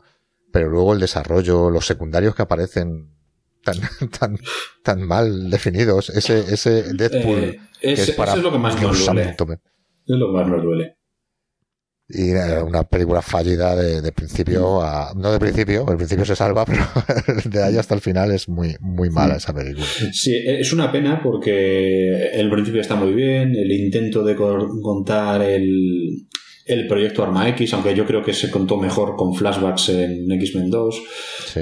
O sea, tenía muy buenos miembros. O sea, te basas en, en Lobezno Origen, te basas en, en, el cómic de Roy Thomas de Arma X y, te basas también pues, en esas historias que, que había ya de, de Arma X como grupo, que bueno, para el que no lo sepa, pues eh, Arma X lo que se pretendía era crear un grupo de un grupo de mutantes, pero que trabajasen para el gobierno, que funcionasen como, como fuerza de choque, como no, no como agentes secretos, porque muy, muy sigilosos no eran, pero, pero bueno, la idea era, era esa, montar una, un grupo de, de super soldados, por llamarlo, por describirlo de alguna manera. Los miembros eran buenos, pero aquí intentaron hacer una cosa muy rara. Mm, lo trataron de mezclar también con, con el comienzo de los X-Men, también de alguna manera. Y, y, sobre todo, o sea, sale mal por todas partes, pero sobre todo por, por desaprovechar y, y, mancillar la imagen de un personaje tan bueno como Deadpool. Y tan esperado, y, y, con además con todo el interés que tenía la gente de verlo en pantalla y lo, y lo convierten en algo irreconocible que no tiene nada que ver con el personaje de los cómics y, y de hecho interpretado por el mismo actor, curiosamente, que, que, luego consiguió al final salirse con la suya. A la, cuarta intento, al final hizo una peli de superhéroes buena el, el, chico este, porque mira que lo intentó, ¿eh? porque Linterna Verde, Blade 3, madre mía, hasta que le consiguió salirle. Pero bueno, eh, yo, con, es un desastre. yo con Blade 3 me lo pasé muy bien, ¿eh? A mí me gustaba mucho el, el, personaje de Aníbal King y tal. Ahí, yo con Blade 3 me lo pasé bien, es la peor de todas, pero me, lo, me, me, divertí mucho. Luego, mmm, precisamente la última de los X-Men, la de Fénix Oscura, es un desastre. O sea, yo me esperaba que fuese, bueno, ya que es la última que va a hacer la Fox, tirará aquí a casa por la ventana y nos dará un final épico para los personajes y tal, y no, no, no, no, o sea, es que terminé de verla y ni me acuerdo, o sea, sinceramente, o sea, eh, es que ni me acuerdo ni en ningún momento interesante, ni, ni nada, nada, o sea, es una auténtica sosería de película que se ve que los actores están allí para cobrar el cheque y darle el finiquito y, se acabó. O sea, sinceramente es que de verdad no, no recuerdo la trama de la película y eso que parte de uno de los mejores cómics que tiene también la, Patrulla X, que, es Fénix Oscura, ¿no? Sí. Y, que hagas una película de la que no te acuerdas es como, Dios mío, no, no puede ser. y, otro, otro fallo de la, el, otro gran fallo que ha tenido la Fox es siempre tratar de mostrar el personaje de Fénix de una manera muy extraña. Eh, joder, cuesta mucho, es cierto que cuesta mucho a lo mejor intentar introducir un, un personaje como ese y, y, obviar todo el trasfondo que tiene que tienen los cómics, el, imperio Shiar, este, este, imperio alienígena, que, que, bueno, que tiene mucha relación con, con, la historia comiquera de los X-Men y que no se, han, no, se han atrevido a llevar a, a, las películas. Vale, de acuerdo, es muy difícil tratar de, de repente, pues ahora metemos alienígenas, bueno, va, pero no sé, eh, siempre se han buscado, eh, han hecho, han dado vueltas muy locas para intentar justificar a la entidad Fénix, siempre también muy relacionado con que es algo que está en el interior de Jean Grey más que, que el hecho de que sea una entidad cósmica, no sé. Nunca me ha gustado como lo, como lo han hecho en ninguna de las dos películas en, en las que ha aparecido. Ah, sí. Es verdad, y fíjate que han tenido tiempo para desarrollarlo, es decir, la caída en el lado oscuro de, de Fénix eh, podían haberlo desarrollado porque han tenido películas de sobra. O sea, es decir, Marvel metió a los alienígenas también eh, poco a poco, con tiempo, dentro del desarrollo de las películas y, también estos pudieron hacerlo con facilidad. Pero ocurre, claro, cuando no tienes un plan en la cabeza, cuando no tienes un, órgano organizado, pues te queda este universo mutante o te quedan las nuevas de Star Wars, ¿no? Cuando no tienes pensado hacia dónde quieres ir o qué es lo que quieres conseguir al, al final, ¿no? Entonces es lo que pasó. O sea, Dark Phoenix es el colofón de esto y es un colofón olvidable. Y la tercera que ahí dudé, eh, la tercera de las peores entre X-Men 3, que es muy mala también, aunque tiene un par de momentos buenos, a mí el personaje del ángel y su salida del armario refleja muy bien el tema de, de, los mutantes adolescentes y tal, eso está muy bien. Y en algún momento, el momento de, de Fénix Oscura, precisamente de X-Men 3, también es lo más salvable si se hubieran centrado un poco en eso, ¿no? Pero es verdad, pero para mí es mucho peor también Apocalipsis. X-Men Apocalipsis. Que es otro de los personajes míticos del cómic, ¿no? Este primer mutante, ¿no? Que, está detrás de muchos de los acontecimientos eh, de la historia de, de, los mutantes y demás. Mm, en otra película igual, sosa, aburrida y olvidable. O sea, cuando terminas de verla dices, mm, ¿qué he visto? No, no, no me acuerdo de nada de lo que y partiendo de, de, porque creo que esta es la que siguió a First Class, ¿no? Apocalipsis fue la. No, Apocalipsis es la que viene después de Días del Futuro Pasado. De Días del Futuro Pasado, pues claro. Pero me lo pones, o sea, porque viene de, de, dos decentes, porque viene de dos seguidas First Class y Días del Futuro Pasado, que, que estaban muy bien. Y parecía también que iba a ser como la mezcla de ambos conceptos y, dar esta tercera película. Y no, otra película, pues como pasa con eh, Oscura, que, te olvidas nada más terminar de verla y además se te hace aburrida y lenta y farragosa, eh, innecesariamente farragosa, ¿no? O sea, es como, no sé. Hmm, tiene algún momento chulo. A mí, por ejemplo, pues, nuevamente lo el rescate, ese guiño que hay con, con al personaje de Lobezno, también al cómic de, Arma X, eh, cuando se lo encuentran ahí en la, en la base, con, con, el casco encerrado como un animal. Pues bueno, pues eso, esos guiños a los lectores están muy bien, pero sí, la película es, es bastante floja, pero ni punto de comparación con Fénix Oscura. Y no sé, hasta aquí el universo mutante. Vamos a ver qué hace ahora Marvel Studios con una cosita, ¿dónde encaja en todo esto Deadpool?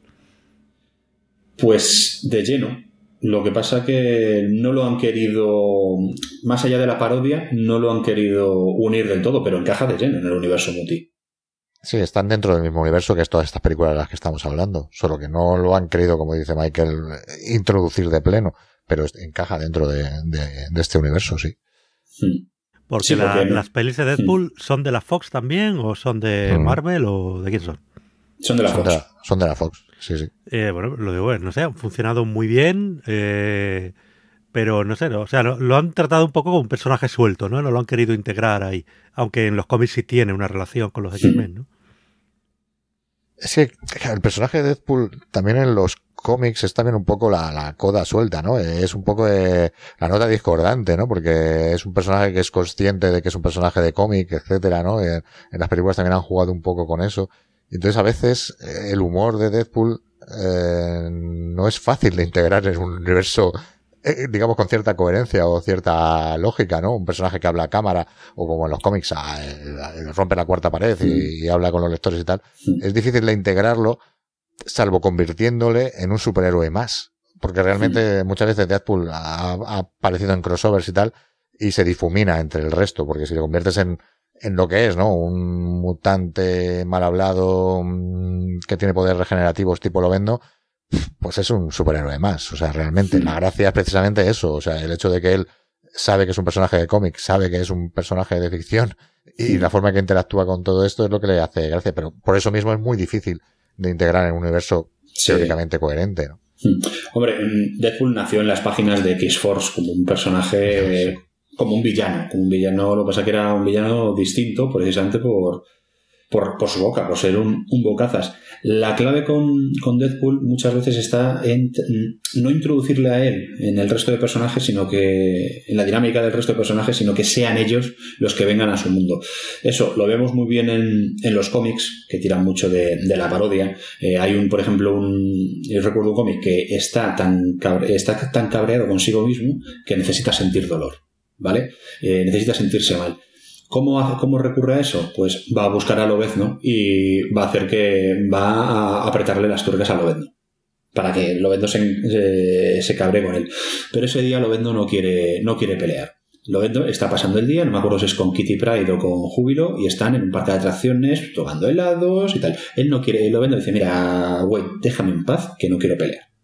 Y al final, ¿qué decide hacer Deadpool para, para lograr eh, esa pelea con Lovendo? Pues coge a Kitty Pride, creo que, y le dice, oye, ¿tú juegas al Street Fighter? Y ella le dice, ah, pues sí. Y dice, pues mira, esto no te sorprenderá. Y le hace un Shoryuken Además se ve en la viñeta a Deadpool haciendo el, el movimiento de, del puño este Soryuken a, a la chiquilla. Claro, consigue, ahí sí, sí consigue que lo vendo se cabre, que le clave las garras por todas partes, que la atraviese y tal.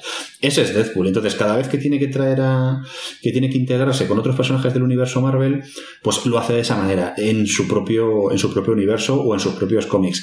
Y en, sus, en las películas, pues ha ocurrido más o menos lo mismo. Siempre que han aparecido personajes de los X-Men, ha sido o bien Coloso y riendo mucho de él, o en algún guiño, por ejemplo, diciendo, madre mía, eh, eh, toda esta mansión y solo aparecéis vosotros, no había, presupuesto para más X-Men, o de repente que haga también una broma sobre ese tema y, que cierre una, abra una puerta sin querer y que no se dé cuenta y que dentro de la habitación aparezca todo el reparto de, de las películas de, de, primera clase. Y aparecen nada, dos segundos, pero ya está hecho el guiño. Entonces, es difícil en una historia, pues a lo mejor, eh, como las que han querido contar, que teóricamente tendrían que ser dramáticas, como las de Fénix Oscura, meter ahí al personaje de, Deadpool que, que, bueno, que lo que él querría hacer sería hacer chistes y, y, matar gente. Bueno, el caso es que la verdad es que las películas le han quedado muy divertidas, luego las, de Deadpool. Sí, sí, sí, sí. Han, han, conseguido dar con el tono perfecto del personaje, lo han hecho muy bien. Mm. Yo, de hecho, y la, muestra de que se podía hacer algo eh, con esa. Bueno, el, problema de Deadpool es que eran películas clasificadas R en Estados Unidos, que claro, ya no son para todos los públicos, etcétera, etcétera. Y había un cierto temor a hacer una película así de superhéroes, porque, bueno, pensando que el público de los superhéroes es solo público familiar y demás, pero no, les ha funcionado divinamente, vamos, a nivel económico. Sí. Otra de, la restricción por edades. De las bazas con las que se ha salvado Sony también, sí, sí, está claro, o sea, Sony, Fox. Sí, y ahí está Rod Leaf, el, uno de los creadores, de, el creador de, de, Deadpool en el cómic, pues todos los días despotricando en Twitter contra Disney porque dice que todavía no tiene un plan para, para Deadpool. El hombre está deseando cobrar ahí un chequecillo por royalties o por lo que sea y tal. pero, yo también quiero otra peli de Deadpool, ¿eh? me lo he pasado muy bien. Hombre, no, no, no, yo también. A ver qué hace Disney con ellos. Supongo que crear alguna línea aparte o algo así, porque claro, no, tampoco son tontos y no van a perder el, eh, lo, eh, la gallina de los huevos de oro con Deadpool. No, Eso, está claro. Disney será muchas cosas, pero tonto no. yo estoy, estoy de acuerdo con tu top 3, Carlos, pero yo probablemente hubiera cambiado a Logan y mira que lo vendo mi personaje favorito o uno de mis favoritos y lo hubiera cambiado por Deadpool. Sí, yo, o sea, Deadpool lo deja un poco al margen por eso que hablábamos, mm. como está un poco al margen del universo, ¿no? Pero de verdad, tanto la 1 mm. como la 2, incluso la versión para niños que sacó de la, de la 2, que eso fue, eso fue una genialidad, sí. ¿no? Con, con ese inicio de la princesa prometida que secuestra al, al protagonista para leerle el cuento. Eso es muy buena esa, esa versión que hizo. Sí, señor. Además es lo que decíamos, ha conseguido a la cuarta tener su personaje de, de cómic, ¿no? Después de intentarlo, hmm. eh, ¿cómo se llama el actor? Eh, se me acaba de... Ryan Reynolds. Ryan Reynolds. Hmm. Al final ha conseguido a la cuarta conseguir un, un personaje de cómic que funciona. Y además ha sido, fue cabezonería suya, que fue el que estuvo desde el principio en, en llevar a Deadpool bien a la gran pantalla después de haberlo llevado mal en, en lo vendo, ¿no? Así que ahí lo hicieron, sí. Además, a mí me encanta cómo se ríe de sí mismo. En los títulos de ah, crédito de, de, Deadpool 2, cuando decide, pues voy a viajar en el tiempo para corregir errores. Y va a ver justo al Ryan Reynolds que está ahí sentado en su escritorio y dice, por fin, por fin voy a hacer una película de superhéroes. Y tiene delante el guion de Linterna Verde. Y coge y aparece y se lía tiros. No, no, ahí sí que no, no le falta vergüenza, no le sobra vergüenza. No, no, ninguna, ninguna. Y, si le, y, no hay más que seguirle en Twitter a él y, a su mujer para ver que, que, no, que a ninguno de los dos les, les sobra vergüenza de ningún tipo. Sin duda. Bueno, pues vámonos con el siguiente bloque. ¿Qué, qué nos toca ahora? Okay. Pues o vamos con Sony y su Spider-Man o con la... Vamos, con Sony, vamos con Sony. Sí, sí, vamos con Speedy. Vamos a terminar luego con la purria, sí, señor. vale. Hombre, con las pelis de Spider-Man, pues ya sabéis que Sony tiene la, primera trilogía de San, Raimi, ¿no? Spider-Man 1, 2 y 3, y luego tenemos el Amazing Spider-Man, que fueron dos. Hmm. Amazing Spider-Man a secas y Amazing Spider-Man el poder de Electro. Además aquí en España se tituló Amazing Spider-Man, no, Sí. no lo pusieron en castellano. Sí, sí, no lo tradujeron. Spider-Man ni nada. Y luego, bueno, de, de los spin-offs, solo a que yo sepa ha salido Venom, ¿no? De- como spi- spin-off Sí. del universo de, de Hmm. Spider-Man. Así que no- tampoco, la lista no puede ser tampoco muy larga de buenas y Hmm. malas, ¿no? Yo creo que coincidimos todos que las mm, buenas son Spider-Man 2 y Spider-Man, ¿no? La- las dos primeras de la, de la trilogía de, de Raimi. Y luego de las otras de Amazing, yo me quedo con la segunda, fíjate. Que yo creo que mucha gente la es bastante vilipendiada en Amazing Spider-Man 2, Hmm. pero para mí es mejor que la primera. La, la escena del final con Spider-Man con el casco, el casco de bomberos, eso es Spider-Man puro. Eso es cómic puro. Y el inicio, el inicio que llega tarde a la graduación mientras está luchando con los malos en el este, va hablando con el móvil con Glenn Stacy y todo esto. Eh, el- la charlatanería de Spider-Man que en la, en la primera de Amazing no, no la hacen tan bien porque lo convierten un poco en un Peter Parker emo, ¿no? En, en esa primera, pero aquí en la 2 sí que captan bastante bien el espíritu charlatán, el enfrentamiento con Rino y, y todo esto. Y, y es verdad que el personaje de Electro en sí es horroroso. Pero Spider-Man está bien y Leo Stacy está bien y la relación entre ellos está también muy bien, ¿no? Y, y el final eh, anterior a eso, o sea, lo que es la- el final de Leo Stacy eh, también está muy bien. Sí, sí, sí. Sí, es que eh, es una pena que Amazing Spider-Man no, no llegase a triunfar. Yo creo que sí que hizo buena taquilla como para haber conseguido esa tercera, esa tercera parte, pero yo creo que al final pues fue cuando Sony empezó a decir, uff, a ver qué hacemos con esto, a ver qué hacemos con, con la división de cine, nos falta dinero y tal, y en algún momento dado pues apareció también la oportunidad de vincular ya a Spider-Man al MCU Claro. y, y se olvidaron de, del Spider-Man de Andrew Webb. Y es una pena, yo creo que aún con sus errores eh, hubiera sido una, una trilogía más que decente. Sí. Sí, y la verdad que está, o sea, la, la primera trilogía de Raimi, Sp- Spider-Man 1 y Spider-Man 2 están muy bien, sobre todo la 2, con ese Sí. Octopus eh, fantástico y, y la tía May y tal. También tiene momentos Sí. que a mí me sobran mucho. A mí no me gusta la Mary Jane de, de Spider-Man, Sí. de Sam Raimi. No, no, no, da con el toque del personaje. Yo creo que ninguna Mary Jane lo, Sí. lo ha hecho en cinematográficamente, ¿no? Porque es que no, no es la chica desvalida, no es eh, eh, la compañera del héroe silenciosa. O sea, Mary Sí. Jane siempre ha sido, eh, pues eso, te ha tocado la lotería, tigre. O sea, es Sí. una tía con carácter, una tía que sabe lo que quiere, Mm. eh, una modelo y actriz eh, súper reconocida en los cómics, ¿no? O sea. De compañera calladita de Spider-Man no ha sido, y nunca. Y eso no lo han sabido captar en los, en los cómics.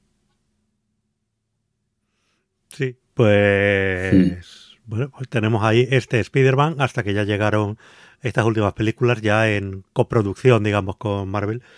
Que, que bueno, pues eh, de- dieron más con el, con el tono, ¿no? Yo, yo sí vi de Spider-Man, creo que las dos primeras de Raimi y la primera de Amazing Spider-Man. Ujú.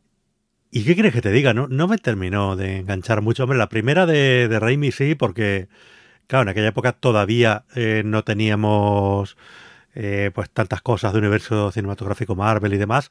Y, y la película pues era bastante espectacular en su momento y la verdad es que molaba. Pero luego, echando un poco la vista atrás, como que a mí por lo menos no me dejó mucho pozo. Y la de Amazing Spider-Man directamente me aburrió. No, es que me pareció aburrida. Primero porque mm, no me cuentes otra vez la historia. Ya todos no sabemos Exacto. la historia de Spider-Man. Sí. Que sí, Sí. que le picó la araña radioactiva y que tal y que no sé qué. Mm, Que, que no me hace falta me lo cuentes otra vez. Eh, yo esto de los, re- de los reboots no, no lo termino de, de entender.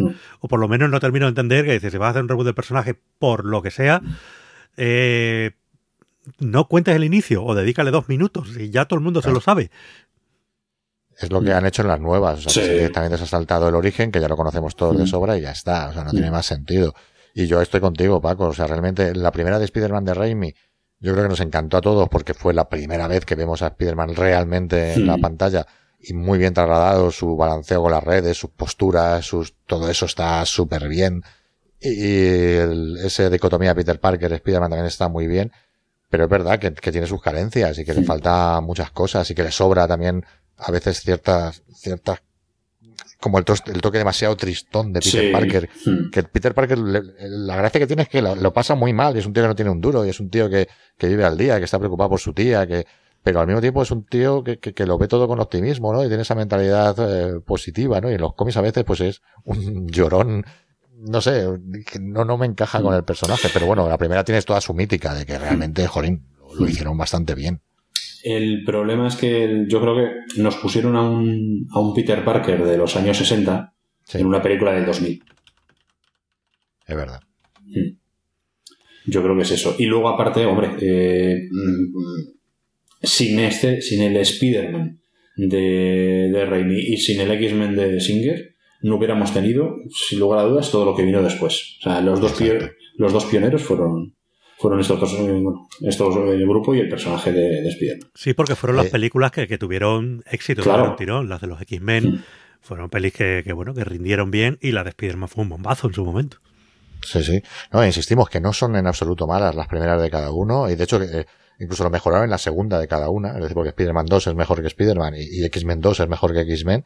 Y aparte de ser el pistoletazo de salida, ah, dieron un buen producto que con sus defectos y podemos encontrarlo también en las de Marvel como hicimos, ¿no? Pero, pero que están muy bien, o sea, no, yo realmente no, no las discuto aunque les pueda encontrar algún defecto que otro, Pero eso, yo creo que las malas aquí estamos de acuerdo, que es, que tampoco hay mucho donde elegir. Spider-Man 3, que intenta abarcar demasiado, o sea, que mucho abarca, poco aprieta, e intentan mezclar cosas que no, que no funcionan a priori, meter a, a Venom junto con el Duende Verde, junto con el Hombre de hmm. Arena, junto con todo allí, todo, todo un revolotum. Y, la forma de hacer malo a Peter Parker es echarle el pelo, engominarle el pelo, ¿no? Es como un hmm. poco, Dios mío. Sí, y, hacer que baile.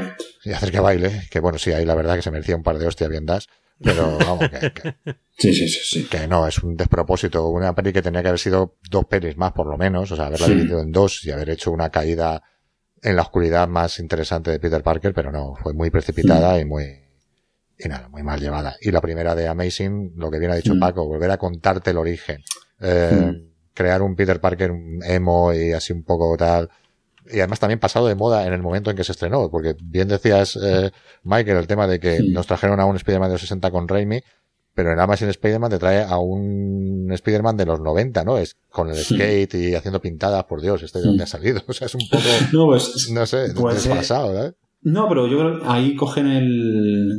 tratan de coger el mismo rollo del, del Ultimate Spider-Man. De hecho, la primera escena de Ultimate Spider-Man, la primera viñeta, es Peter Parker jugando al baloncesto con sus amigos antes de que le, de que le muerda la, la araña y, todo eso.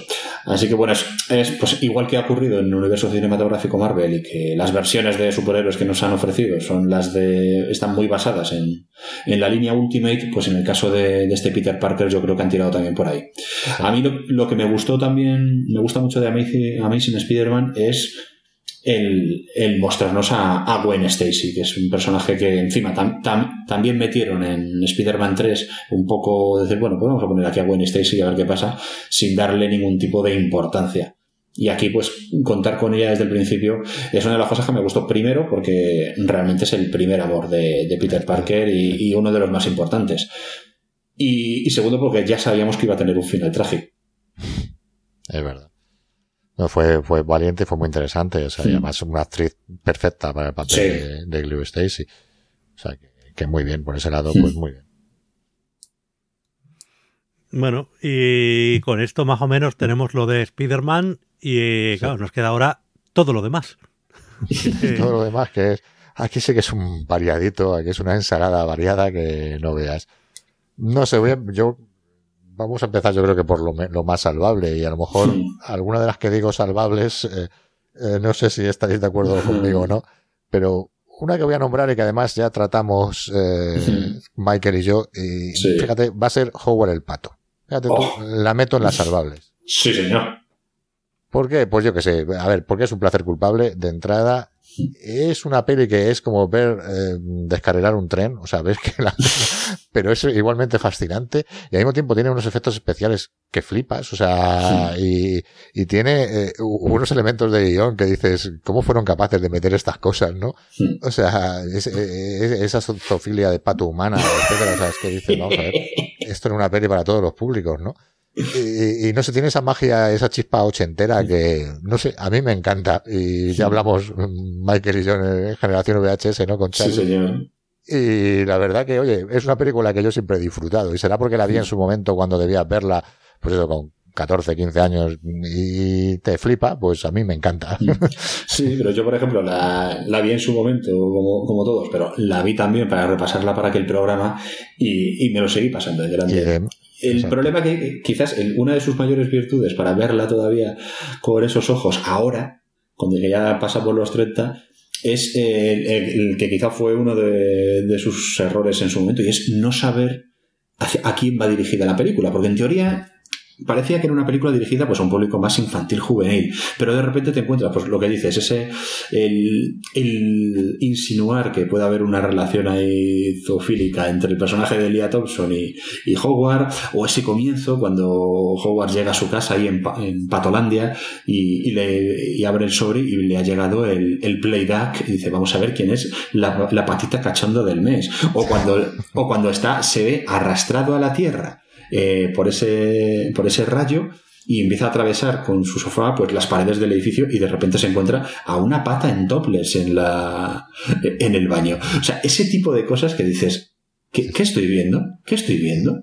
tenemos que aclarar primero, esto es una peli del año 86. Sí. ha, llovido. y segundo, pero este señor, ¿quién es? Howard el pato. O sea, ¿cuál, cuál es la, ah, idea de un personaje que es un pato humanoide? ¿De dónde, ¿de pues dónde nace esto? Bueno, eh, es un personaje que efectivamente está integrado dentro de la continuidad de, Marvel y es como una especie de universo paralelo de animales, vamos, sea, de animales. Y es un personaje controvertido porque por el tema de derechos y demás y, pero sí que tiene continuidad y sí que ha participado en, eh, ha salido en cómics Marvel de la continuidad, o sea que es un personaje Marvel de, de pura raza. Pese a que nos suene raro.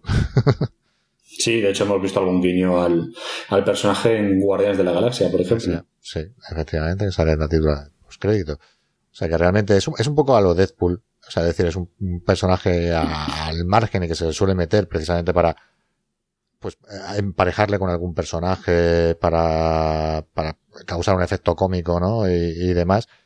Pero, pero a mí también me sorprendió el hecho de que hiciera una película Dice, bueno, tienes aquí a los personajes en Marvel, ¿cuál eliges para hacer una película? Howard el Pato.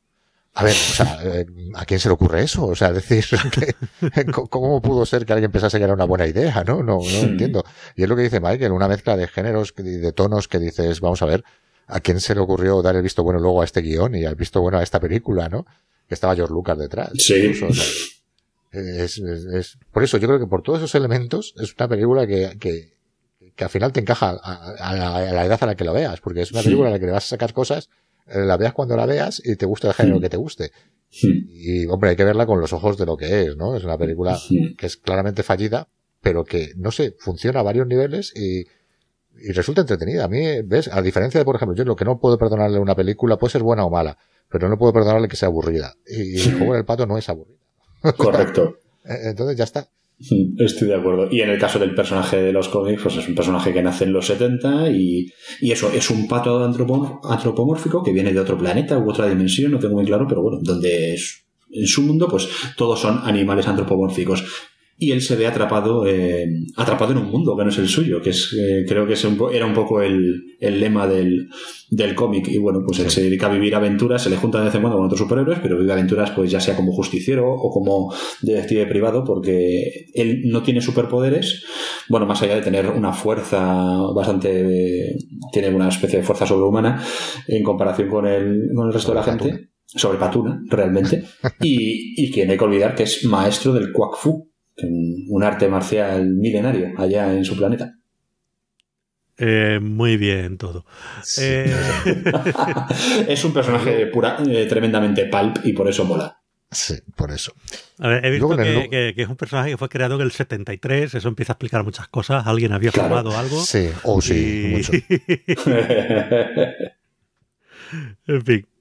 Perdona, sí, sí, sí. No, no, no, no. Luego la, la, siguiente que he elegido es otra que, que es eh, Vengador, de Punisher, que fue la primera versión del Castigador, ¿no? Y en este caso protagoniza un Dan Landgren eh, teñido de moreno. Y digo yo, no habían encontrado un actor moreno de verdad para, hacer del Castigador. Pero no sé, sé que es una peli que no, eh, que no captura el espíritu del personaje de, de, Punisher, ¿no? Como hablamos en el último programa, ¿no? El, el Punisher de Daredevil y demás pero es, tienes encanto ochentero, ¿no? Y tienes ahí a, Don Lundgren, a Louis Gossett Jr., ¿no? A mm. Jerome Crave como el malo. Sí. Y, y, dirigido por un director habitual del cine ochentero, ¿no? El Mark Goldblatt y demás. Para mí las escenas de acción me funcionan. El Don Lundgren me funciona como Punisher. Eh, a, a, aparte de que el hecho de que el personaje no esté muy difuminado sobre el de los cómics, ¿no? Pero, pero eh, ese tipo de, de personaje le, le, le, pegaba a Don Langren. Y no sé, a mí es una película que al final no deja de ser una peli de acción más ochentera, pero me funciona y siempre que la veo me entretiene. Incluso la he visto recientemente y oye, con sus defectillos, es una peli que se ve con agrado y rapidilla, que va al grano, tiene sus peleas molonas y ves al, a Don Langren con su gesto hierático matando orientales sin compasión en sí, su, su expresividad típica. Sí. Y, y, tiene elementos de muy rescatables del cómic. O sea, vale, no, no sale con la calavera en el pecho, pero sí que es verdad que yo ahora viéndola recientemente de nuevo, sí que me he dado cuenta que con la cazadora que lleva juegan a que siempre tiene forma como de calavera, por los hombros abiertos y la parte cerrada. Sí. El puñal con la calavera, que sí que es la de, la Sí. de Punisher, ¿no? Sus apariciones siempre entre sombras y en plan así, eh, tenebroso, ¿no? Y tal. Y, y, a mí me funciona la película. Y, y, creo que si le hubieran añadido esos toques del cómic, no hubieran rehuido la imagen icónica Hmm. del, del Punisher, hubiera sido una gran película del Castigado. Hmm. Sí, para mí es una típica película de, de videoclub con la que disfrutas como peli de acción ochentera. O sea, si la ves desde ese punto, tal como adaptación del cómic, aunque tenga esos elementos, pues hombre, se queda, se queda bastante coja. Pero, pero como película de un tipo, un vengador que se dedica a castigar el, el mal a, a, hostias y a tiros y, y encima mata yacuzas, hombre. Tiene, tiene, grandes momentos la película, eso está, sí, sí, sí, eso está claro. Y creo que en algún momento sí que suelta su, el, la frase icónica de si eres culpable, estás muerto. Está muerto, sí. Además creo que en el póster mismo venía la, la Mm. frase puesta. O sea que yo creo que no. A ver, como bien dice Michael, como reflejo del personaje se queda muy corta, pero creo que sí que es reivindicable y que si le hubieran dado el punto ese más de, de, de ser más fieles al, al, origen y al uniforme, hubiera sido una mejor película de Punisher que hay, de todas las que hay del Castigador. O sea, sinceramente. Aunque luego añadiré una coda aquí final, pero creo que, que sí. Yo, luego yo otra tengo, que a mí. Tengo un problema, pero sí. con, con Dos Langren. Y es que para mí la actuación más destacada de Dos Langren no está en ninguna película, sino en el Melody Festivalen. Eso es eh, un festival que se hace todos los años en Suecia, que es donde eligen al candidato para Eurovisión. ¿Vale? Eh, en Suecia es muy, muy tradicional, es muy famoso este festival de, de, toda la vida, se lleva emitiendo por la tele y es el programa más visto del año y demás. Y en el año, creo que fue 2010, por aquí está el vídeo, apareció Dos Langren, como, poco como artista invitado y tal, cantando A Little Less Conversation, ¿vale? pero la cantaba, la bailaba, tocaba el solo de batería y eh, rompía tablas a puñetazos. Todo eso durante la actuación musical.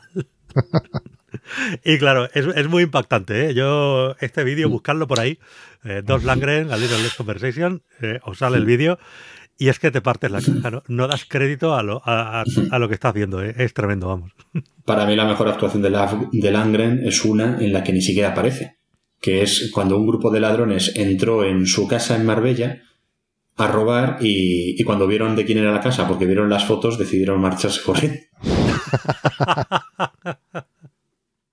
no, no me extraña, por el tío pone. Pues, pues sí, eh, desde luego. que, lo, que luego pues... escuché que el tío es un coquito. Sí, sí. No, sí, tiene un par de carreras, ¿no? Eh, sí, sí, de hecho, no, que, hicieron la coña. Famoso, en... pues, como actor de cine de acción y demás, de dudosas dotes actorales, y, y, y por estar muy mazado y demás. Pero mira, aquí está, eh, tiene. Eh, se graduó en el Instituto Real Sueco de Tecnología, obtuvo un máster en Ingeniería Química en la Universidad de Estocolmo. Eh, al año siguiente le fue concedida una beca en matemáticas del programa Fulbright en el Instituto Tecnológico de Massachusetts. fíjate. Eh, no o sea, sé, creo que hacían una coña en los, eh, en la de los, eh, jolín, ¿cómo se llama esta? La que se juntan todos, la segunda Merce- parte. lo- Los mercenarios. Los mercenarios 2 hicieron una coña sobre eso, de que tenían que volar no sé qué. Ah, yo creo, yo sé algo de química y tal, o sea, haciendo una, una coña sobre eso mismo, ¿no? No sé si siempre lo han dicho, y además que hablar va- Sí. un montón de idiomas y demás. O sea, es un Sí, sí, sí, no, el sí. tío es, es todo un coquito, lo que pasa es que luego, pues mira, eh, decidió dedicarse a, Está muy bien que de, uno de- de serie B un poco, pero bueno. Y- de rienda suelta a sus sueños, ¿eh? Está muy bien. Y yo, y yo se lo agradezco muchísimo. Sí. Sí, a mí es un tío que me cae simpático, la verdad, no, no, no me cae mal. Vale, pues luego en la, como tercera en discordia, he elegido Blade 2, Oh, oh. que me parece que esta pues es bastante destacable desde el plano mm, direct, del director, ¿no? De Guillermo del Toro, ¿no? Que sabe llevar una película de encargo, como es Blade 2, que evidentemente es una peli de encargo, a su terreno, ¿no? Yo creo que, que es reconocible como película de Guillermo del Toro, al Sí. margen de, de que sea de- dentro de la franquicia. Y para reivindicar a Wesley Snipe como Blade, que realmente, joder, no, no hay un actor más perfecto, igual que teníamos a Hugh Jackman en Lovendo o tal, o sea, no, no tienes a un actor más perfecto para Blade que Wesley Snipes. ¿no? Hmm, Totalmente ¿qué, de qué acuerdo. pasó con Blade? Porque tuvieron mucho tirón esas películas. Son de una época en la que todavía no, no estaba tan de moda como ahora el cine de superhéroes y, y demás. Y, pero no sé, dejaron de hacerlas. No sé por qué. Eh, ¿Se pegaron la Pues- las últimas o...? La 3, ¿no? La 3 yo creo que no funcionó muy bien. Luego intentar hacer una peli sin- de Blade sin Wesley Snipes es jodido. Y Wesley Snipes tenía unos- una serie de problemas de, de ir a la cárcel. Sí. De Hacienda, esta vez, tampoco Hacienda. una cosa de otras cosas, pero de Al- Hacienda. algo, algo de lo que también se ríen en Los Mercenarios 3. En los mercenarios, sí. Porque al principio de Los Mercenarios 3 van a rescatar de una prisión al personaje de Wesley Snipes y cuando le preguntan ¿qué hiciste? Le dijo, defraudé a Hacienda.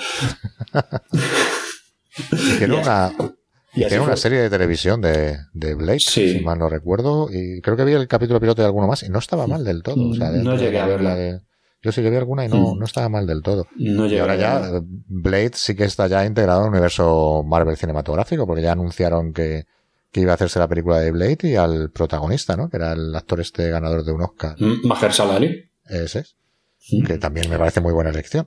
Sí, ya veremos. Sí, eh, sí, sí, sí. actorazo muy bien. Ya veremos luego cómo reparte. Eso es. Eso a mí me preocupa también eso. Sí, que aquí en Blade, Sí. pues lo hace muy bien Wesley Snipes, lo de repartir, lo, lo hace muy bien. Y en la 2 tiene todo ese trasfondo de tener que unirse a los vampiros para luchar, lu- luchar contra una, eh, un enemigo común y demás, ¿no? Y todo este tema de las criaturas nocturnas que también, que tanto le molan a Guillermo del Toro, ¿no? Eh, ese diseño de los megavampiros o como queramos llamarlos aquí en, en Blade 2 y tal. Eso de las alcantarillas, el submundo vampírico, también sacado de las, de los del juego de rol, no de vampiro y tal. Todo eso eh, está muy chulo y en Blade 2 yo creo que es la peli más redonda de, de la trilogía de, de Blade. ¿no? Hmm, No, y además eh, hay que decir que encima en Blade 2 sale, sale el amigo Rompelman, que hace también un. Un papelón, y sale, mm, aunque bueno, sin, sin hablar mucho, porque el pobrecito mío a lo mejor de inglés todavía no controlaba demasiado, pero sale Tony Jen. Tony Jen cuando intentaba Sí. empezar a hacer su nombre en el cine norteamericano, hizo Blade 2, hizo luego aquella cuarta parte de Los Inmortales, que era infumable, y, y bueno, a ver si, si tiene más suerte en el futuro. Bueno, ya, bueno, cuando hizo ya Rogue One, ahí ya Donnie Yen Sí, ya. ya era bastante más reconocible como, como actor de artes marciales. Pues eso, Blade, bueno, para los que no lo conozcan en el cómic, también es un cómic nacido de la Black Exploitation, ¿no? El cazador de vampiros negro, eh, mitad humano, mitad vampiro, eh, que lucha contra su condición vampírica, ¿no? Y, demás, que, que está bastante bien trasladada a la pantalla, ¿no?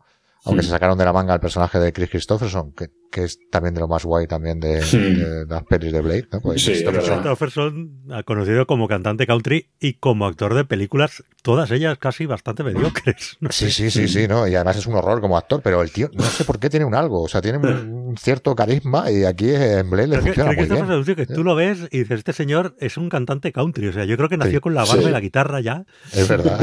Y, y- y es que tiene cara de eso, no puede hacer otra cosa. No, no. Ya naces con eso. Y con ese nombre tampoco puedes hacer otra cosa. Sí, sí, no, eh, eso también. Y nada, yo creo que es bastante reivindicable y facilona de reivindicar porque yo creo que a todo el mundo le gusta eh, Blade 2, ¿no? Es una, es una peli muy entretenida y muy, disfrut- muy disfrutable, ¿no? Sin lugar dudas.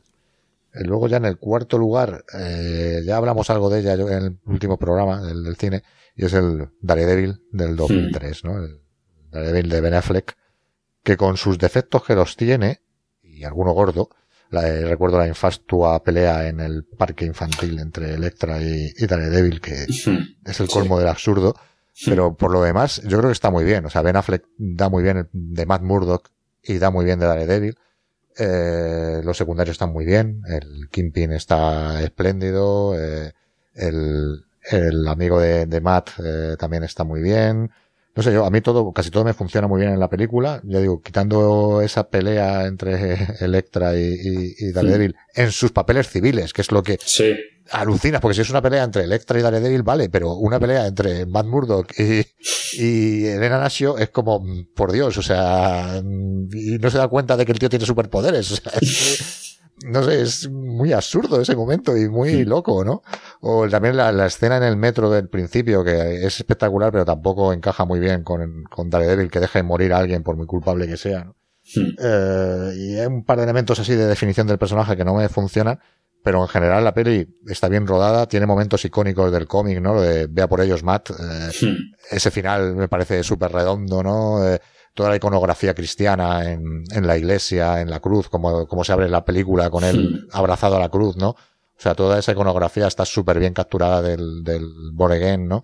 Y todo esto, y, y a mí es una peli que es muy reivindicable, y que incluso en su versión del director, porque hay una versión extendida, está, está mejor, porque no, no quitan nada, pero sí que meten algo más de drama, de lo que me acuerdo que comentaba Paco, que echabas de menos a veces, de la trama de abogados, que, eh, joder, el Matt Murdock es abogado, y todo está muy bien, que también utilicen su, su, su segunda personalidad, o su personalidad Hmm. secreta, ¿no?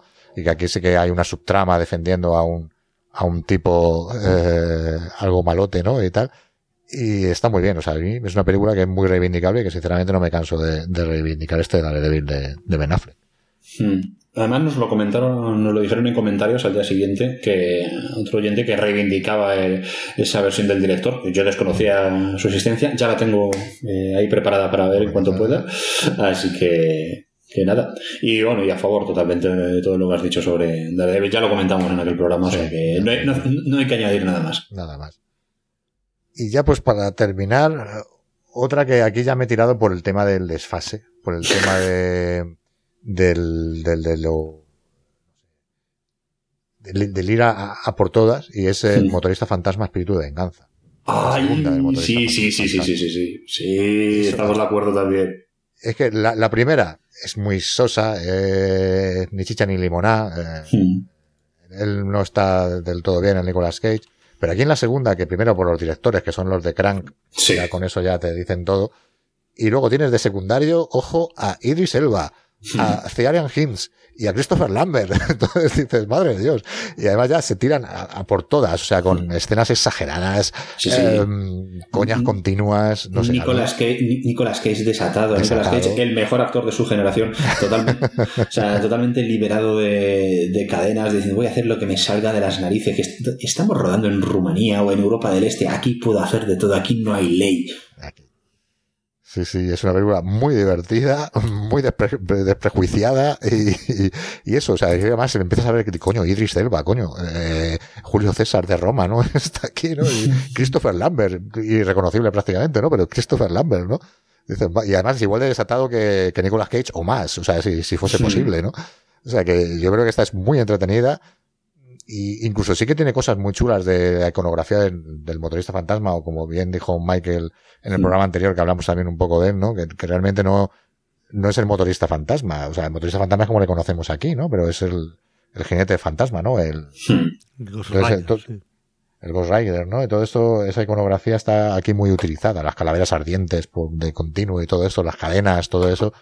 Yo creo que aquí se, se sobran y es un entretenimiento de lo más divertido, ¿vale? No sé, a mí, a lo mejor no para todos los paladares, pero a mí me parece que es una peli muy divertida, ¿vale?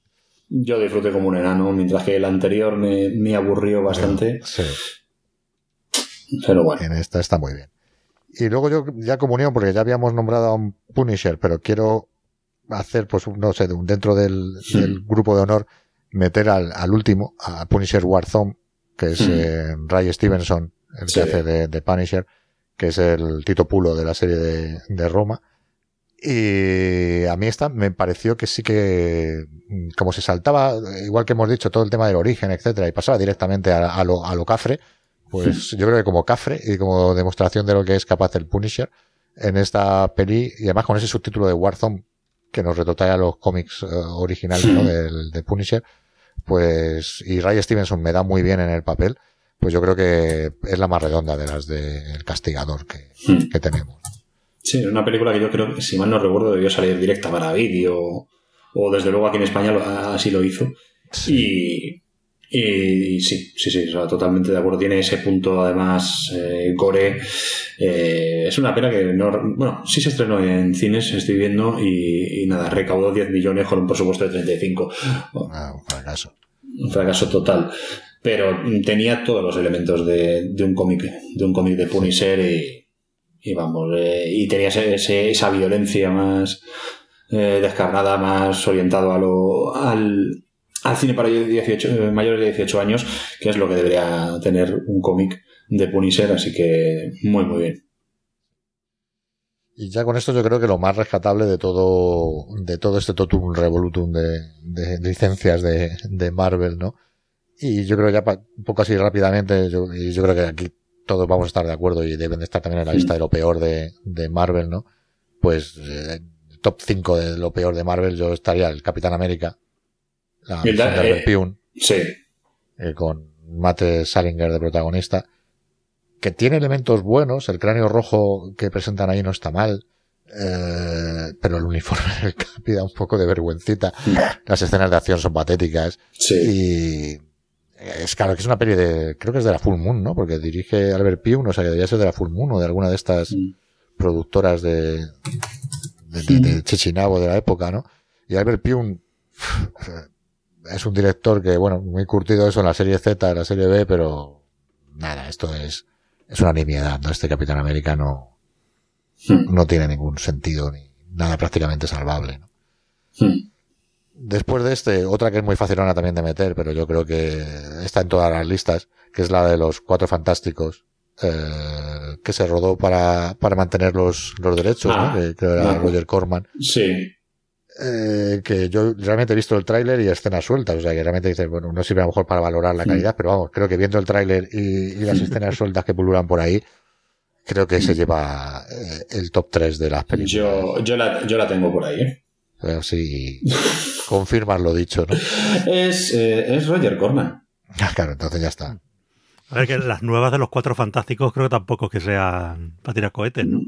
Bueno, No, hombre, las dos primeras, eh, la de Capitán América y Capitán América, y- o sea, Capitán América, Cuatro Sí. Fantásticos, Cuatro Fantásticos y Silver Surfer, pues bueno, no están mal del todo. El Sí. reparto hace lo que puede y tiene momentos Sí. muy de cómic y Sí. demás, y bueno, no pintaban, las pondría. pintaban Sí, peor de lo que luego fueron. No, no, no, está no, no las entraría dentro del saco de las eh, horribles, es decir, que en un momento dado te las ves y no, tampoco te pasa nada. No se te mueren neuronas como con esto, que sí. Pues eso, tengo el Capitán América, los Cuatro Fantásticos, ya hemos comentado antes, el motorista fantasma, eh, Sí. primigenio, el primero, ¿no? Que, que es lo que dice Mike, que el aburrido, o sea, ¿cómo puedes hacer una peli aburrida del motorista fantasma, no? Pues es, es aburrida, ¿no? Eh, Electra, que hemos hablado de. Daredevil, pero luego con Electra, que un personaje que podría haber tenido, y que de hecho en los cómics ha tenido miniseries y, y series limitadas bastante interesantes y demás, y aquí nada, no, nada, es una peli de acción más y además ni siquiera buena, ¿no? O sea, no Hmm. es- También es, también es muy aburrida. Es, eh, Sí. Tú lo dijiste antes y yo lo firmo. Yo a una película le puedo perdonar que sea mala, sí, pero si me, lo, si me lo hace pasar bien. Pero que me aburra, eh, eso sí que no se lo perdono. Y es la última que puede haber debate, porque ya has dicho Michael algo de ella, y es eh, Blade 3. Hmm. Que sí, lo que tú decías, el Ryan Reynolds es lo más salvable posiblemente, Hmm. pero todo lo demás, o sea, una película que te iba a presentar el enfrentamiento de Blade contra Drácula, y que nos traigan a un Drácula como el que nos traen, que todavía se me hierve la sangre. Dominic, Dominic Purcell. Oh, sí, Dios mío. No sé, o sea, y no me funciona nada el sentido del humor que meten aquí y como siempre a través de- del personaje de... ¿Cómo era el personaje del cómic? Ah, Que no es Aníbal, Aníbal King. Aníbal King. Que está muy bien, es, es que es el, el- repito, es lo más interesante de la película, pero no encaja tampoco con el tono que quieren darle. eh, no sé, viniendo de una como Blade 2, no te, no encaja para nada este Blade 3. Y me parece en general un despropósito. Totalmente. Así que esas serían un poco las, las, cinco de las que tenéis que huir como la peste. Sí. si queréis hacer una revisión de pelis Marvel, ¿no? Sí, yo con Blade 3 me lo, me lo pasé muy bien, aún sabiendo, ¿ves? Lo que hablábamos. Yo no me pareció aburrida y me lo pasé bien, aún, sabiendo que, que, es mala. Y además, para los fans del wrestling, es que sale Triple H actuando. Entonces, bueno, pues tiene, tiene ese puntillo. Actuando o lo que sea, ¿no? O lo que sea, o lo que sea. Yo te cambiaba Blade 3 por 4F, por la última versión que hicieron de los Cuatro Fantásticos, la de Josh Trank. La tenía en cartera. Es que no me he atrevido a verla. Normalmente porque no me he atrevido pues, a verla. Pues tiene unos 20, 15, 20 primeros minutos que sí que están bastante bien. Y luego el resto es un despropósito. Y lo comenté el otro día en Twitter, hablando con no sé quién, y alguien me dijo que es que uno de los mayores problemas que tenía la de Josh Trank es que el director lo que quería hacer era un body horror con los cuatro fantásticos y que al final no le dejaron y que por eso la película queda coja. Digo, pero es que como un body horror hubiera sido mucho peor. O sea, un body horror, para el que no lo sepa, es un género del, terror que se basa en mostrar, eh, como decir, muy gráficamente, pues, pues eso, eh, mutaciones, deformaciones, eh, zombificaciones o mutilaciones, ¿sabes? cosas bastante asquerositas. ¿Quieres hacer eso con los cuatro fantásticos? En serio. Pues por eso mm, sigo pensando que a, día de hoy la mejor versión de los Cuatro Fantásticos, la que más se aproxima de verdad al cómic y, al, espíritu de, Marvel, es la, son las que hizo Team Story. Sí, sin duda, sin duda, sin duda. Que no es difícil, porque la otra, las, otras, la otra opción es la de Corman y esta. Pero de verdad que yo creo que hace un buen ejercicio a la hora de trasladar ese espíritu comiquero. Sí, sin duda. Bueno, pues hemos dado un buen repasito. Creo que ya no nos hemos dejado nada, todo Marvel cubierto. Y bueno, oye, una, una pena no haber podido hacer programas de DC o de, o de otras cosas, pero, pero, mira. Como bien decía Michael en el otro, que somos Marvel Zombies, somos Marvel Zombies. sí, podemos hablar de la DC, pero no sé si seríamos igualmente críticos o acríticos, no sé. No sé. Es que es difícil encontrar algo bueno en la UDC, ¿qué le vamos a hacer? Pues eso, eh, a ver, si cuando, cuando partes de que tienes directores que no entienden a los personajes, y ahí tienes a Zack Snyder, eh, por mucho que haya gente que le idolatre y, y te hace lo que te hace con un personaje como Superman, pues en fin. A ver, sí que es cierto y es indudable que, incluso yo que no entiendo mucho de, de, esto, pero bueno, las cifras cantan y te das cuenta de que en general eh, todo lo del universo Marvel, especialmente lo que ha llevado la propia Marvel adelante, pues ha sido un exitazo. Y sin embargo, lo de DC ha sido castaña detrás de castaña, vamos, no sé. Mm. Hombre, DC tiene cosas salvables, por ejemplo, Shazam me parece una película muy, muy divertida, Wonder Woman también. Wonder Woman, yo vi Wonder Woman, sí, Me, sí me moló, pero es que ha sido prácticamente mm. lo único. Claro, no, incluso Aquaman, con Aquaman te lo pasas muy bien. No la vi. Pues Aquaman, Yo personalmente terminé muy saturado de Aquaman, de tantas batallas al final que dices, madre mía, que se acabe ya. Eso es cierto. Pero... es una película que no he vuelto a ver desde el cine, pero sí que el, el pozo que tengo es me lo he pasado bien. Sí, porque Jason Momoa es mucho Jason Momoa y hmm. realmente ese, ahí es el carismático del universo de DC sin duda. Ocupa pantalla. Curiosamente, curiosamente cuando es el personaje de cómic menos carismático de DC, ¿no? Y aquí lo pusieron con el actor más carismático, ¿no? Pero es un, personaje, no, entiendo mucho de esto, pero que, que es siempre un poco como objeto de burlas, ¿no? Porque, bueno, es un señor que está ahí, que habla con, los, peces y demás, que dices, bueno, mm, bien, comparado con Superman o demás, pues no parece muy impresionante. Comparado con su homónimo de Marvel, que es Namor, que, Namor mola mil, no sé cuánto todavía no se han atrevido a meterlo, porque creo que pertenecía a la cartera de los Cuatro Fantásticos, por eso Namor no, no ha salido en Marvel, pero bueno, ahora que los tienen, imagino que Marvel, en Namor aparecerá en algún momento también. Pero vamos, sí, nada, años luz. Yo lo que quiero es que aparezca el hombre topo ya en Marvel. ¿El qué? el hombre topo. ¿Qué es eso? El primer enemigo de los cuatro fantásticos. Dios. Un señor que vive bajo la tierra y que controla a, a los seres eh, que viven debajo de las tierras, debajo de la tierra y quiere luchar contra los enemigos de la superficie y, si mal no recuerdo fue el primer enemigo de, los cuatro que te hacen agujeros en el jardín o, topos exactamente no. Digamos bichos un poco más grandes que los topos. Pero sí es un personaje muy divertido y que puede dar mucho juego. Y yo creo que ese lo van a utilizar fíjate. Apuesto que en Marvel cuando saquen a los cuatro fantásticos van a usar el al hombre topo. Pues sí. bueno Pues nada, lo dicho, Carlos, oye, de verdad, un lujo haberte tenido por aquí. Recomendar a todo el mundo tu blog, barra podcast, barra canal de YouTube, Placeres Culpables, donde tratas de estos temas y de muchos más. Y bueno, pues nos seguiremos viendo por, por ahí, por, por la vida. Ya os requeriré para alguna colaboración más y vosotros mm. conmigo, como siempre, contar para lo que queráis. Muy bien.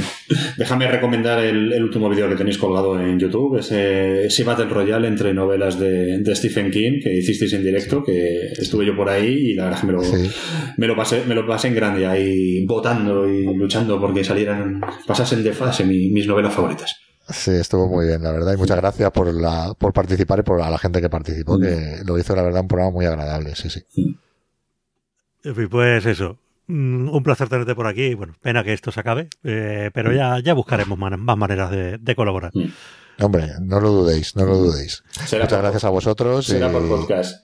Muchas gracias a vosotros y daros también las gracias por haberos mantenido al pie del cañón todos estos, estos días que ya se acaban, pero bueno, vais a tomaros, espero, un merecido descanso después de todo de este país. bueno, a mí me tocará atender más mis otros podcasts que tengo un poco abandonados.